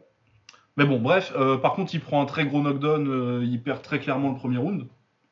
Après, euh, je pense qu'il aurait eu moyen de gagner si ça avait continué, mais en tout cas, il- sur, sur ce qui, sur ce qui s'est passé sur le combat, il était clairement deuxième, il n'y a, pas de- il y a pas de scandale, il prend un knockdown en plus. un knockdown assez. Ah, c'est un, c'est un des plus méchants qu'il ait pris, je crois, en plus. Bah, avec le dernier en date. Euh... Euh, je sais pas, parce que pour moi, le, le- vraiment, le moment où je l'ai vu le plus, euh, le moment où il a le plus mal, c'est 5 combats plus tard contre Terrado. Ah oui, j'ai oublié ça. Contre Terrado, euh, Terrado, ils font, une, ils font une guerre pendant 3 rounds. Et euh, dans les 10, les 10 dernières secondes, peut-être même les 4 ou 5, euh, il prend une très grosse droite de Terrado. Et il retourne au coin et tu sens vraiment que les, les jambes, c'est vraiment des spaghettis. Quoi. Ouais, ouais, il est mal. Il est vraiment pas bien et c'est vraiment le, le pire. Il, il tombe pas, mais c'est le pire. euh, c'est le moment où je l'ai vu le plus, euh, le plus en, en galère. Heureusement pour lui que le combat était fini. hein. C'est son premier titre d'ailleurs. Le titre 60 58 kg. Il gagne un tournoi d'ailleurs pour le gagner. Ensuite, il le défend et ensuite en 2014, il a son premier vrai big break. euh, en... C'est le, retour du K1 euh, avec le tournoi 65 kg que, que KO gagne. Il est en undercard euh, contre Taiga. Le fameux spinning back fist. Ouais. Et ouais, gros, gros spinning back fist. Et à partir de là, oui, les gens commencent à se dire. Très bon combat en plus, euh, ça, ça fait 3 rounds quand même. Ouais. Ouais, donc euh, très bien. Ensuite, bon, petite victoire, euh, il défend sa ceinture encore une fois. Et après, on arrive au K1, le tournoi 55 kg de 2015, qui est vraiment le truc qui l'a rendu euh, célèbre chez les, chez les hipsters. Parce que j'ai vu le mec, j'ai fait ouf, ouf, ouf, ouf, ouf, ouf.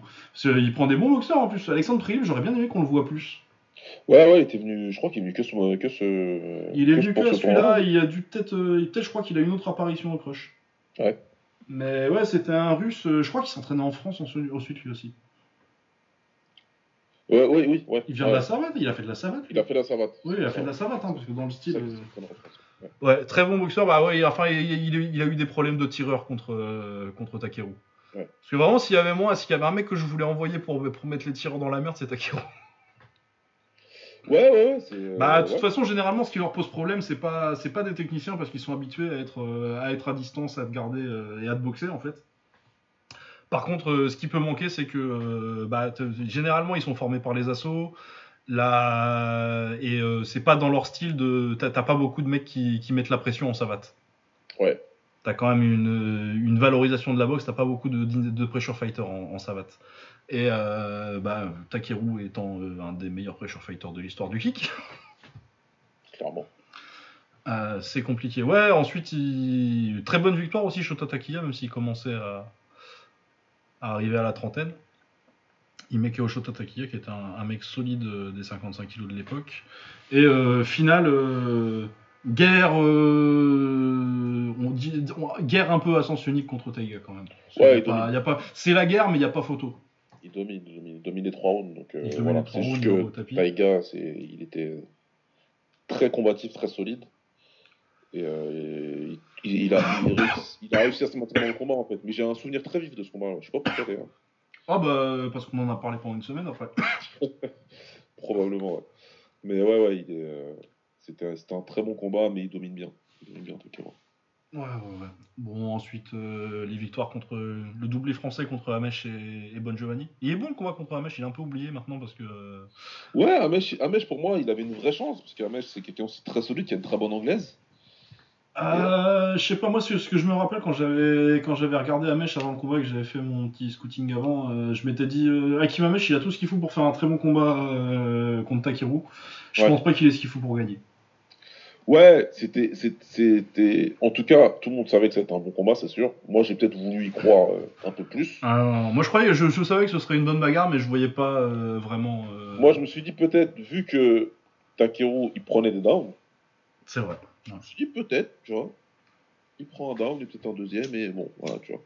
Ouais, moi je voyais pas. euh, Surtout, je voyais pas euh, euh, mettre un don et pas en prendre un derrière en fait.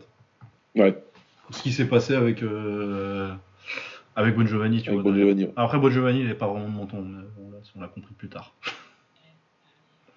Ouais. Et il arrive tard, Bon Giovanni, je crois qu'il a 32 ans quand euh, pour un 55 kg ça fait vieux. C'est dommage que ouais, il ait quand même du talent et, et c'est un des plus gros punchers de la catégorie. gros puncher. Ouais, très gros Ouais. puncher, Bon Giovanni. Mais qui a l'air sympa en plus. Euh, Ensuite, bon, il y a le tournoi, il monte en 58, euh, il gagne un bon tournoi. Bon, je pas trop fan de Kaito Ozawa en finale, personnellement, moi, mais. Pas du tout, Bah, pas du tout, du tout. Bah, j'aurais bien aimé qu'il puisse prendre. euh, c'est dans ce tournoi qu'il y a. Il perd Oui. contre Ozawa d'ailleurs. Bon, Il il perd perd, contre Ozawa. euh, il perd logiquement, il y a, il y a un knockdown. euh, Je crois que c'est Ouais. dans les couilles, mais c'est un knockdown. Mais oui, j'aurais préféré, j'aurais préféré euh, que plutôt ça plutôt que sa rivalité euh, un peu pétée avec Ozawa là. Moi, c'est sûrement le tournoi que j'ai le moins aimé. Euh, ouais, moi j'aime bien combat contre Yunchi. Et combat contre Wallan, il est pas mauvais en plus. euh, Je trouve qu'il aurait mérité un petit peu plus sa chance. Mais euh, j'aime bien combat contre Yunchi parce qu'il comprend très vite qu'il y a que le crochet gauche qui, qui est dangereux et à partir de là il le monte en l'air. Ouais. Euh, ensuite, euh, ah, il a, j'avais oublié qu'il en avait gagné deux des tournois. C'était un tournoi ça Non, non, c'est pas, des- pas un tournoi. C'est le formatting de Wikipédia qui m'a. J'ai vu trois combats de suite, euh, comme à chaque fois il y a marqué Championship Tournament parce qu'il y a un GP sur la carte. Je dis, ah mais c'est un Ah, tournoi oui. ça, Saravia, euh, Pascaef, euh, Wang Jiangong Non, non, ouais, à chaque fois, il, le- il le ramenait parce qu'après, là, c'était vraiment la star. Donc, Oui, oui, c'était vraiment, tu le mettais sur toutes les cartes. Euh, Systématique, quoi. Oui, oui, donc euh, des victoires. Bon, après, là, les victoires sont pas non plus. Wang Jiangong, je trouve que c'est une très bonne victoire. Ouais. Après, Saravia, je le trouve pas ouf. Le combat, il est surtout, euh, il est surtout notable parce que euh, il prend un, un giga coup dans les, dans les parties. Ouais, dans les parties, ouais. Ah genre, ça prend, ça prend bien 5 minutes avant qu'il revienne et euh, clairement, il a deux droits de vomir ses, ses testicules sur le ring. C'est un peu. Et il revient en rigolant et il le montre il le démonte. le démonte. Oh, le KO, il est violent. Le Ouais. petit crochet encore, euh, une fois qu'il est déjà en train de tomber là. Et ouais, non, et ensuite, là, il y a le, le moment de bravoure. Il est censé boxer Taiga pour la troisième fois euh, en 60 kilos euh, au premier Cafesta. Taiga, euh, c'est pas qu'il se blesse, c'est que les frères, les frères Ka- Kawabe, ils se barrent. Il se barre du K1. Ouais, il y avait un combat, je sais pas comment ils se sont démerdés d'ailleurs, euh, contractuellement quand un combat. Après, tu me diras, les Japonais, ils sont pas au-dessus d'annoncer un combat alors que le contrat il est pas signé. Exactement. Et c'est un peu dans ce délire-là que ça s'est passé d'ailleurs. Oui. Du coup, euh, Taiga se barre. Et euh, du coup, faut bien trouver, il faut trouver un, repla- un remplaçant. Mais en plus, c'est pas longtemps avant, c'est genre une semaine ou deux avant. Je crois que c'est une dizaine de jours avant. Ouais, c'est ça, c'est 15, c'est 15 jours maximum avant. Ouais. Du coup, ils disent, ouais, bah, Takeru, il faut qu'il boxe, c'est notre star, euh, machin, euh, qu'est-ce qu'on va faire? Et ils font un GP, ces cinglés. en une semaine. Donc, ils montent de poids pour prendre un GP avec un, un, un GP. euh, je vous remets d'ailleurs la, la liste du GP. Où il prend euh, Storos Exakustidis euh, en quart de finale. Il y a, dedans, il y a Kosuke Sugiyama. Il y a Soirée Rokukamu qui était pas mal. Ouais. Très beau KO d'ailleurs, le KO de Komiyama sur euh, Rokukamu. Il est magnifique le kick. Ouais. Euh, bon, il y a Koji. Ouais, le Koji, ouais. Il y a Ouais, Koji et et Hirotaka Urabe, mais. euh, Ah, mais il y avait Vosik dans ce tournoi-là. Je me rappelais pas qu'il y avait déjà été au K1 Vosik. Qui ça? Il y a Vosik, euh, Denis Vosik, le mec qui a battu euh, Naoki au Ah dernier oui, Glory. oui, là. l'allemand, là. Oui, là, ouais, allemand, là, il s'est marque polonais, mais euh, Ouais, il- je l'ai déjà vu boxer sous, sous pavillon allemand. ouais je, je vois le drapeau allemand à côté de ton nom, là. Ouais, ouais. Ça, me, ça me parle. Euh, oui, oui, c'est J'avais oublié qu'il perdait contre Goshu Masanobu, qui était un peu en fin de carrière, mais qui était pas mal aussi. Il va en demi d'ailleurs. Il perd en demi contre, Contre, contre. Ouais. C'était l'époque où Takao était méchant parce que, que, Masanobu Goshu, c'est le, c'est le combattant préféré des enfants, des petits enfants sourds. Parce qu'il est sourd, euh, Masanobu Goshu. Ouais. Et euh, du coup, il- à chaque fois, il, avait, il faisait beaucoup de trucs pour, pour les enfants sourds. Et, et Takao, c'était pas son problème. Il a, il a dit, je m'en fous. Ah, euh, faire pleurer des enfants, euh, Ouais. ça n'a jamais été un problème.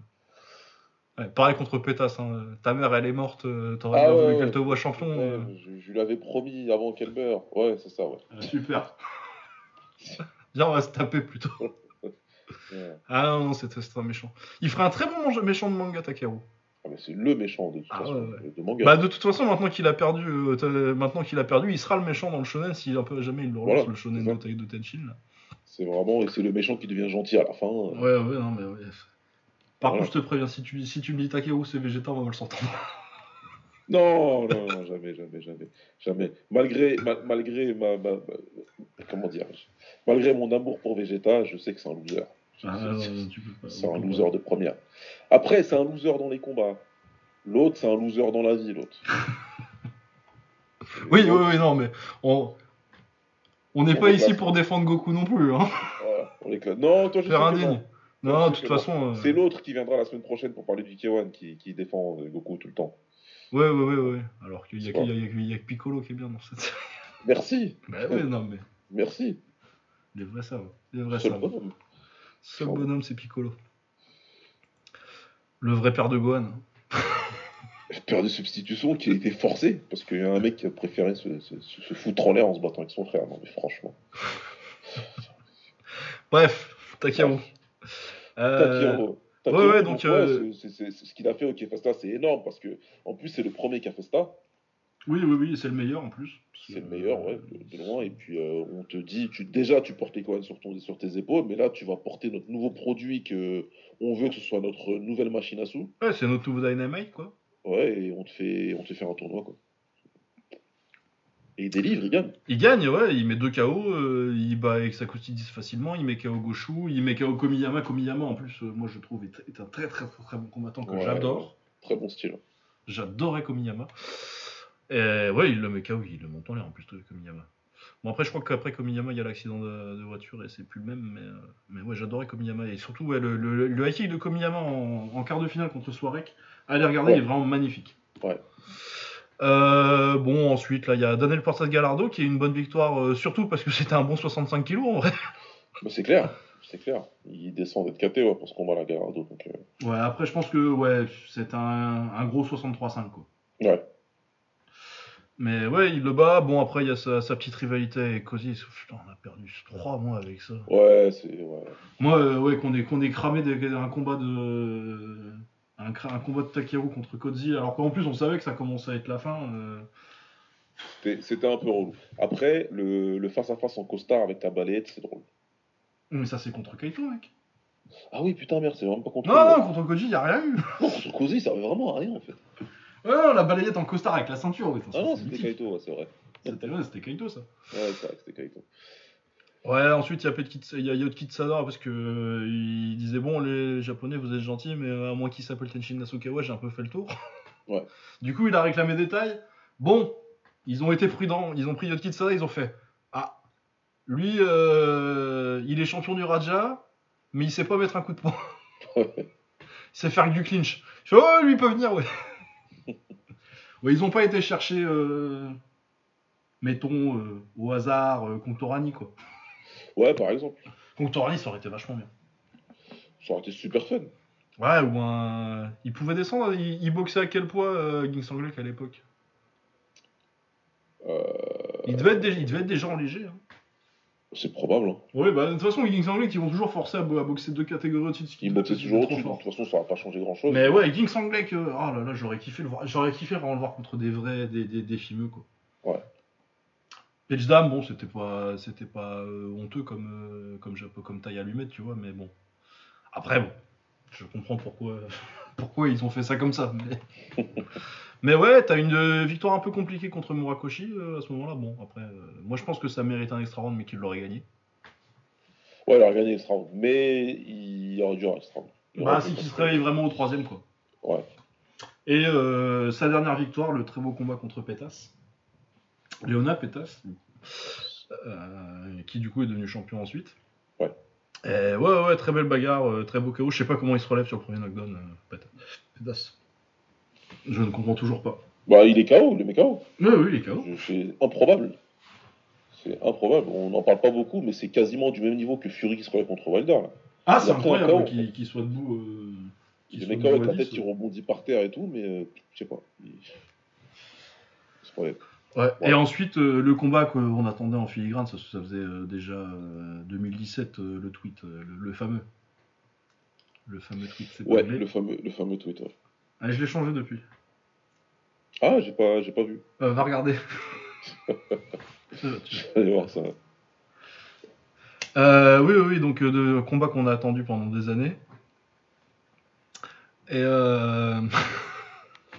j'attends que tu l'aies vu. Euh, et euh, combat contre Tenshin. euh, malheureusement pour lui, il perd. Il prend un knockdown. Il prend. il- En fait, il est victime du meilleur round de kick de l'histoire. C'est, oui, tu forces quand même, oui. ouais, ouais, non, j'ai forcé un petit peu. Ah ouais, non, mais euh, le rematch. Moi, je- moi, j'attends le rematch maintenant. Bah, pourquoi pas. hein, écoute. Rematch en 5 rounds. Moi, j'y crois. Ah, moi, j'y crois pas, mais. Ah, je- Je- Tenshin, il va rester en boxe trop longtemps. Ouais, mais écoute. Tenshin, Ouais. il reste au moins deux ans en boxe. Et il faut vraiment que ça, moi, se passe mal pour qu'il reste que deux Pour moi, ans. c'est un truc qui a trop bien marché et qui, ouais, je sais pas. Je vois bien, je vois bien. euh, Après, ouais, c'est- pas impossible qu'ils fassent juste un one shot, tu vois, ils prennent 3 mois et. Ouais. C'est, Je vois c'est bien, possi- il y, a- une petite chance, mais. euh, on verra. Mais ouais, j'y crois pas trop, moi. J'aimerais bien, mais j'y crois pas trop. Enfin, j'aimerais bien, j'aimerais plus que bien. Ah bah, j'aimerais la nuit, mais. Mais après, peut-être que juste euh, j'ai été blessé une fois, euh, ils m'ont fait attendre longtemps, du coup, euh, je me protège maintenant. ouais, probablement. Bah, tu fais bien.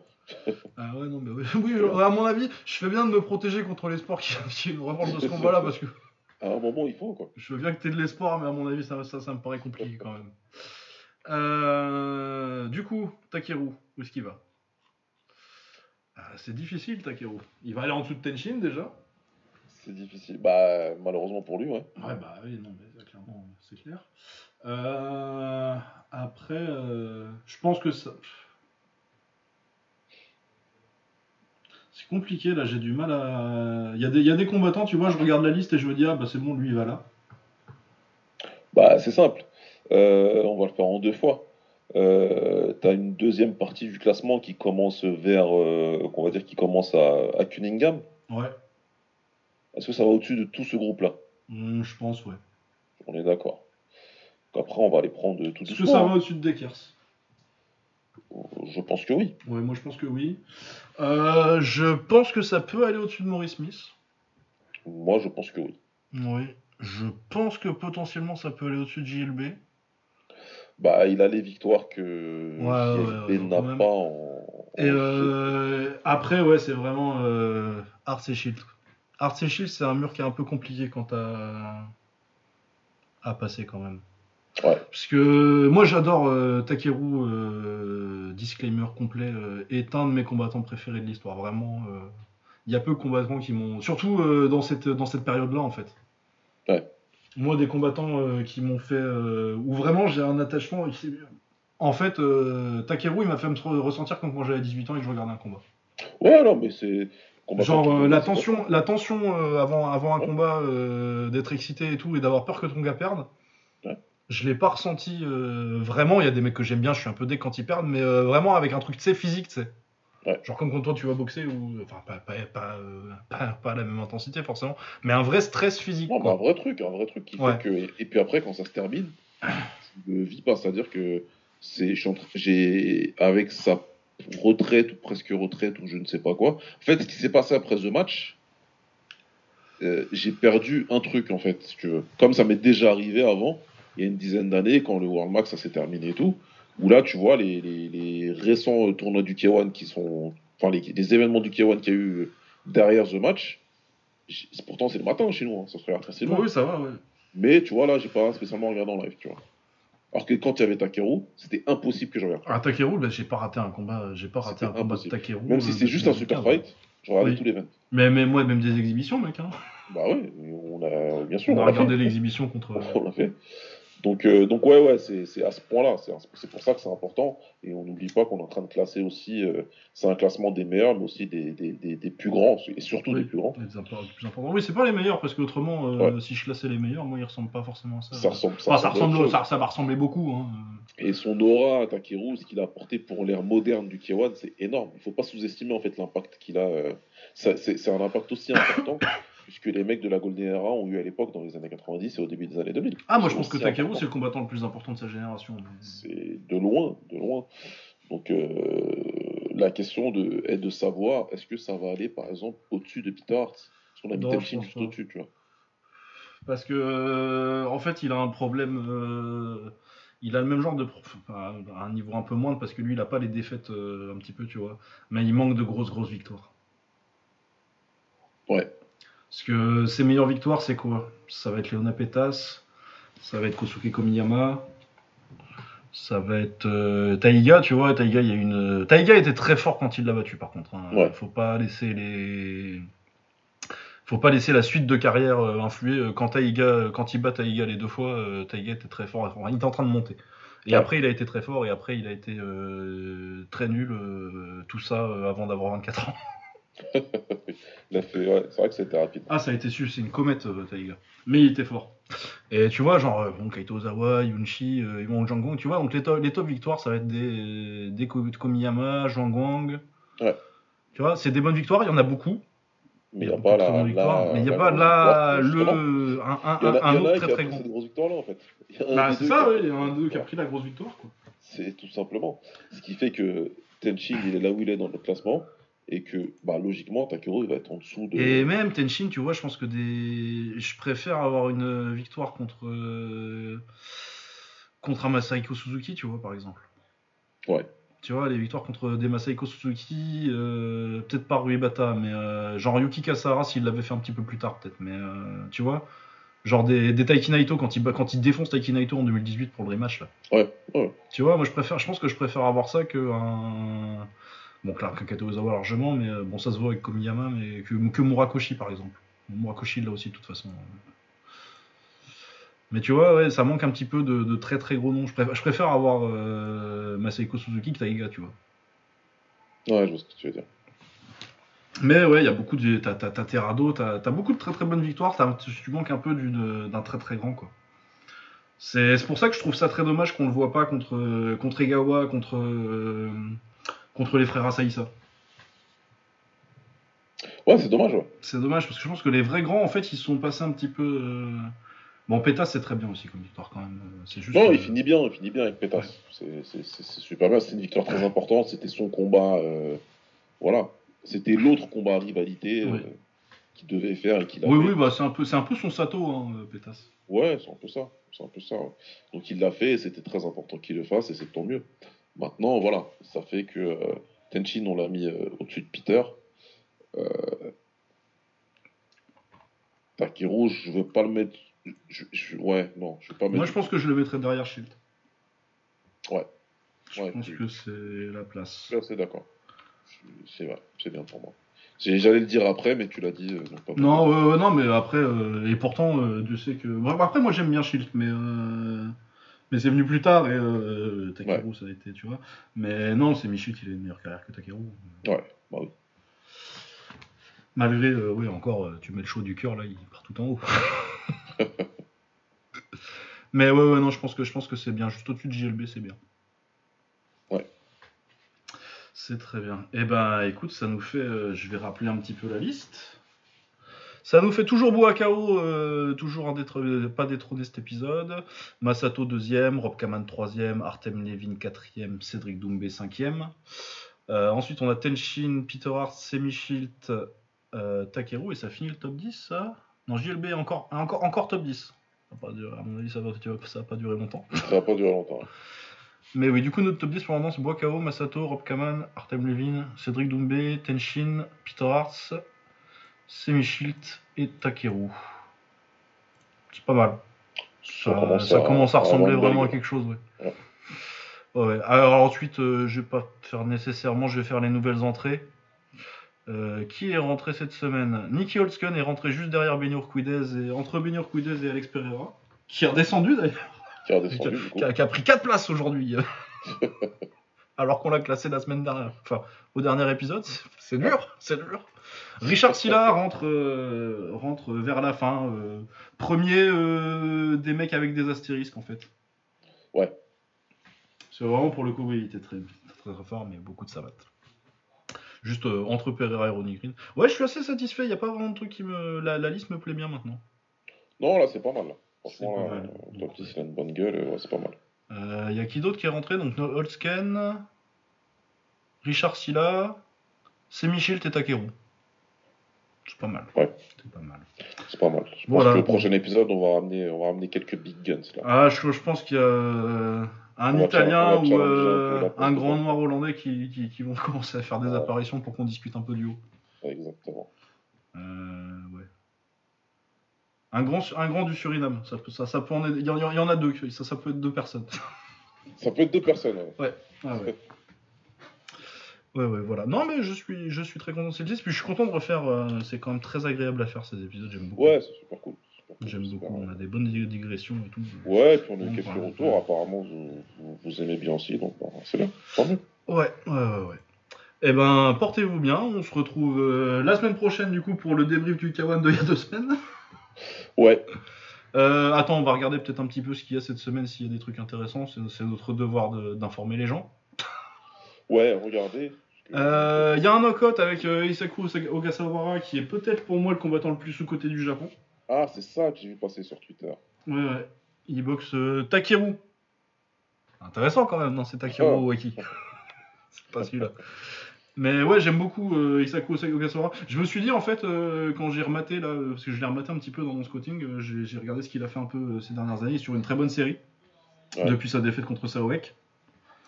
Et je me dis, ce mec-là, il a jamais été ni au Rise ni au K1, et t'as un mec aussi fort que ça, et il, il a pas encore été au Rise et au K1, tu te dis, tu vois la profondeur. hein. Ouais, putain. C'est incroyable. Euh, ouais, il y a un petit tournoi, euh, je connais pas trop les mecs, je connais Isai, Isai Senchaiji, je connais, c'est pas trop mal. Mais bon, ils ont un tournoi à 4 euh, de 55 kg en knockout red, red, red ou black, je sais plus lequel c'est euh, la taille et lequel, lequel c'est le kick. Je crois que le red c'est le kick Ah, d'accord. et black c'est la taille. Ouais. Bref, c'est au Korakuen Hall, euh, je sais pas quand est-ce que ce sera accessible, il y a un IPPV apparemment. Mais généralement, le knockout, ils uploadent leur combat euh, dans les semaines ou mois qui suivent euh, les événements. Sur leur chaîne YouTube. Donc ça, c'est pas mal. C'est un truc, euh, si je trouve un lien, je serais content. Mais il y a un, un Bellator en, en Irlande, vendredi soir. Benson Anderson contre Peter Quilly. Yoel Romero contre Melvin Manouf. On est en quelle année Qu'est-ce que c'est que ça? Ah, le Romero Manouf. euh, Purée. Ah, ça, ça, c'est. Moi, je pense que c'est du Kramico de qualité, Romero Manouf. Ah, bah, c'est du sacré Tramico. Mais euh, non, non, mais ouais, parce que tu parles de. C'est c'est du Kramico, mais les qualités athlétiques sont toujours là un petit peu quand même. Ouais, bah ouais, ouais. Bon, Attention, Romero. Le menton est parti euh, depuis, depuis une bonne décennie chez, Monsieur Ouais, euh, Manœuvre, ça fait longtemps. C'est- Ça fait très longtemps. Mais il peut toujours se passer quelque chose avec mec-là. Donc, Ah ouais, ça, ça peut être très chiant aussi. hein. Moi, je pense que ce sera chiant. Mais... Ah ouais, non, ça peut être. euh, On va voir, mais ouais. Euh, Sharon Clark contre Georges Sassou. Qui sont ces gens? Alors là. Mats Burnell, si je connais Mats Burnell, c'est pas mal. Ouais, lui, il est bon. Ouais, ouais, il est très bon, très... vraiment un combattant de MMA très, euh, très bon partout, euh, Ouais, spectaculaire nulle part, mais il a une bonne anglaise et tout, j'aime bien. Ouais, il est fun en plus. Il fait- Ouais, ouais, j'aime j'ai- j'aime bien. Euh, Il y a Karakanian que je connais parce que Karakanian c'est la mascotte du Bellator depuis 15 ans. Son, même moi, son nom, il me dit quelque chose. C'est que... Ah bah il était dans, je pense qu'il était dans le premier tour, dans un des premiers tournois euh, poids plume du Bellator. Ah oui, c'est à l'époque des tournois. euh, Ah, il était à l'époque de Joe Warren lui, hein. Ah oui, putain, ouf. Il a dû prendre Joe Warren d'ailleurs, je pense. Ah ouais. Mais oui, oui, non, lui c'est la mascotte du Bellator depuis, depuis 15 ans. Ouais. Karl Albrechtson, c'était un mec qui était dans le tournoi du Rising euh, pas mal. Ouais, je me rappelle de lui, le En bon. 2015. Il y a Kirill Sidelnikov, mec On parlait de mecs de la Red Devil qui ont pas. Ouais. il- Baby il Fedor. Bah, il doit avoir que 35 ans en plus maintenant parce qu'il était vraiment jeune quand il est arrivé. Ouais, c'est vrai qu'il était jeune. Et en vrai, il a, il- pour le coup, ouais, lui il avait aussi des belles- une belle anglaise euh, pour l'époque. Et pareil, lui, il a eu un peu plus de. Un peu plus de work ethic que. Bon, je lui jette pas la pierre, hein. Carrière a été ce qu'elle a été. hein. Ouais, non, bah, écoute, il a fait- il a fait ce qu'il a pu. Mais ouais, 30 il a que 34 ans encore. hein. Pour un lourd, tout, tout est jouable, tout est, tout est possible encore. Mais ouais, non, non, pour le coup, il avait une vraie bonne anglaise. euh. Et il a été champion du monde de sambo en plus depuis sa, sa défaite, ses, ses- ses défaites à 18 ans. Là. Ah, il y a Shakur Stevenson contre Robson Conceição. Ouais, et j'ai vu d'ailleurs que Chaco a raté le poids. Ah, Donc il a déjà plus ses ceintures là. Quoi qu'il arrive. bah, c'est, c'est quand ça? C'est. Il a Ah, posé c'est oui, box vendredi, d'accord. ouais, Ouais, je me disais parce posé qu'ils ont déjà pesé, voilà. je, je savais plus quel jour on était. Et du coup, euh, ouais, ils ont strip de ses ceintures. Ce qui est très intéressant. Parce que, mettons qu'il bat Robson. J'imagine derrière qu'il va passer à 135. Et à 135, euh, c'est bien. hein. Oui, c'est bien, Shakur Stevenson à 135, ça m'intéresse. C'est pas mal du tout, parce que euh, c'est c'est- c'est Jaronta Davis, euh, c'est Ryan Garcia, c'est tant que. C'est. c'est- Comment dirais-je C'est Teofimo Lopez, non, qui est parti à 140, lui. Tu, tu, tu vas dire Lomachenko un jour ou va falloir que je vienne te taper? Bah, Lomachenko, c'est qui va passer à 130, lui? Ah, c'est possible, il est redescendu Ouais, là. Ou alors, c'est- ou alors c'est ce que ça, c'est ce que moi je veux, ça c'est autre chose. Ouais. Mais euh, ouais, il y a, y a- y a- il y a plein de combats super intéressants à 135. Donc, euh, Donc encore un player comme ça, ça peut être intéressant. Après, si Lomachenko va rester à 135 et, et qu'il le fait bien, euh, vas-y, hein. vas-y mon frère. que veux-tu que je te dise? C'est, En plus, ça mérite de revoir Lomachenko. hein. Ce sera pour une autre discussion, mais ça l'aurait mis de revoir à 135. Parce que peut-être que les conclusions elles ont été assez hâtives euh, sur son combat contre Lopez. Euh, moi je pense. Hein. Alors ok, il démarre, mais quand il démarre, il boxe bien. Hein. Bah, c'est juste ouais. qu'il démarre au 8 et au 7 Il démarre trop tard. mais- Il démarre trop tard, mais moi j'ai pas eu l'impression, euh, j'ai pas vu un mec euh, dépassé par euh, dépassé par le poids quoi, tu vois. J'étais pas en, j'étais pas en mode redescend tout de suite. Euh, Je pense que sa catégorie idéale c'est les 130, Ouais. mais il peut il peut faire du 135, c'est pas un souci quoi. Il compte n'importe qui. Après plus haut, je pense que c'est pas possible, mais Non, plus haut, il ira pas. Mais, c'est, c'est, c'est... En gros, 130, c'est mieux pour lui. Mais je préfère qu'il aille à 135 s'il y a personne à 130. ouais c'est ça. Si c'est pour faire un règne un peu un peu random dont on fout, je préfère qu'il fasse des gros combats à 135. Ouais, Surtout qu'il est beaucoup plus vers la fin que. Ah oui bah oui pour le coup, euh, lui il est quoi 88 je crois? Ouais, ouais, ça doit être ça. Euh, Il y a Kishon Davis aussi sur la carte, euh, toujours intéressant. Ouais, j'ai de vu aussi, ouais. Kishon Davis. Euh, le reste de la carte, bon, c'est- tout du prélim, du coup, à mon avis, ça doit pas être nécessairement ouf. Mais ouais, Kishon Davis plus un petit Stevenson Conceição. Je suis content de, que Conceição ait sa chance aussi. Ouais, c'est bien, c'est bien. C'est très bien qu'il ait sa chance. C'est très bien. Parce que... et, contre un, et contre un vrai bon boxeur, tu vois, qui est pas une ceinture random en plus, euh, je trouve que c'est cool. Ouais. Parce qu'il est temps, là, c'est maintenant ou jamais, quoi. Ouais. Je suis très content, je suis très content de ce combat. Euh... Ah putain, j'ai cru que c'était. Je regardais le mec. Il y a un crush qui est pas. pas... Ah si, il y a Ryo Kubo qui est intéressant sur le crush. Ouais. Autrement, euh, c'est pas, c'est pas, c'est pas leur meilleur, c'est pas leur meilleur offre. Mais en vrai, moi, je trouve le crush assez décevant depuis, euh, depuis, euh, depuis quelques, quelques mois, euh, Ouais. voire un an ou deux, quoi. Moi, je l'ai pas vu depuis un certain temps. hein. Bah, pff, moi, c'est quand tu compares, à- j'ai l'impression que les jeunes sont pas nécessairement, sont plus nécessairement au K1. Tu vois, les, les jeunes que j'ai vus qui m'ont le plus impressionné quand j'ai fait du scouting euh, il y a un mois là. Ouais. Tous au stand-up kickboxing et après ils partent au Rise quoi. Ouais, Ou, au NGK, pas, pas au NGKF, euh, No Kick No Life, très bon boxeur là-bas. Tu vois, et vraiment j'ai vu les mecs là-bas et je me dis, je comparais euh, la fournée de, jeunes qu'on a eu au K1 la plus récente, c'est les 53 kilos. Et les, sto- les 53 kilos, pour moi, ils sont. Bah, pour moi, je pense que déjà, Ishii, il va tous les monter en l'air. quoi. Il y, en a qui seront des bons, des bons boxeurs, les Kazuki Miburo. Et, euh... Alors, Inoda, c'est compliqué parce que je pense que c'est le plus talentueux du, lot, mais euh, je pense qu'il est cassé pour la boxe déjà. Il n'y a pas de menton. Ouais. Il est, il est pété pour la boxe pro. ouais. Ouais. c'est- c'est vraiment le plus talentueux de tous, mais euh, il, est, il, il est pas, il a pas le menton pour boxer en pro. Quoi. Ouais, c'est- terrible, mais euh, ouais, en termes de talent. Et ouais, non, du coup, j'ai vraiment l'impression que ouais, les jeunes que j'ai vus là, les, les Ryunosuke Omori, les, le petit euh, euh, Ryuan Oka, là, qui, est, Ouais. euh, qui, qui, qui vient de taper, qui vient de taper Mandokoro, Ishii et, et Kusei en, en, en un an. qui sera. Putain. Bah, moi, j'ai- j'aurais bien aimé que ce soit lui et pas euh, Kazane contre, contre Osaki. Ah, carrément Ouais.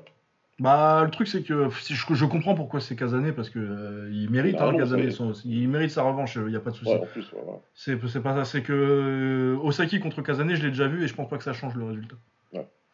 Et euh, alors que Anaoka, je pense que euh, il a un vrai shot, euh, il est, pour moi, c'est une future star.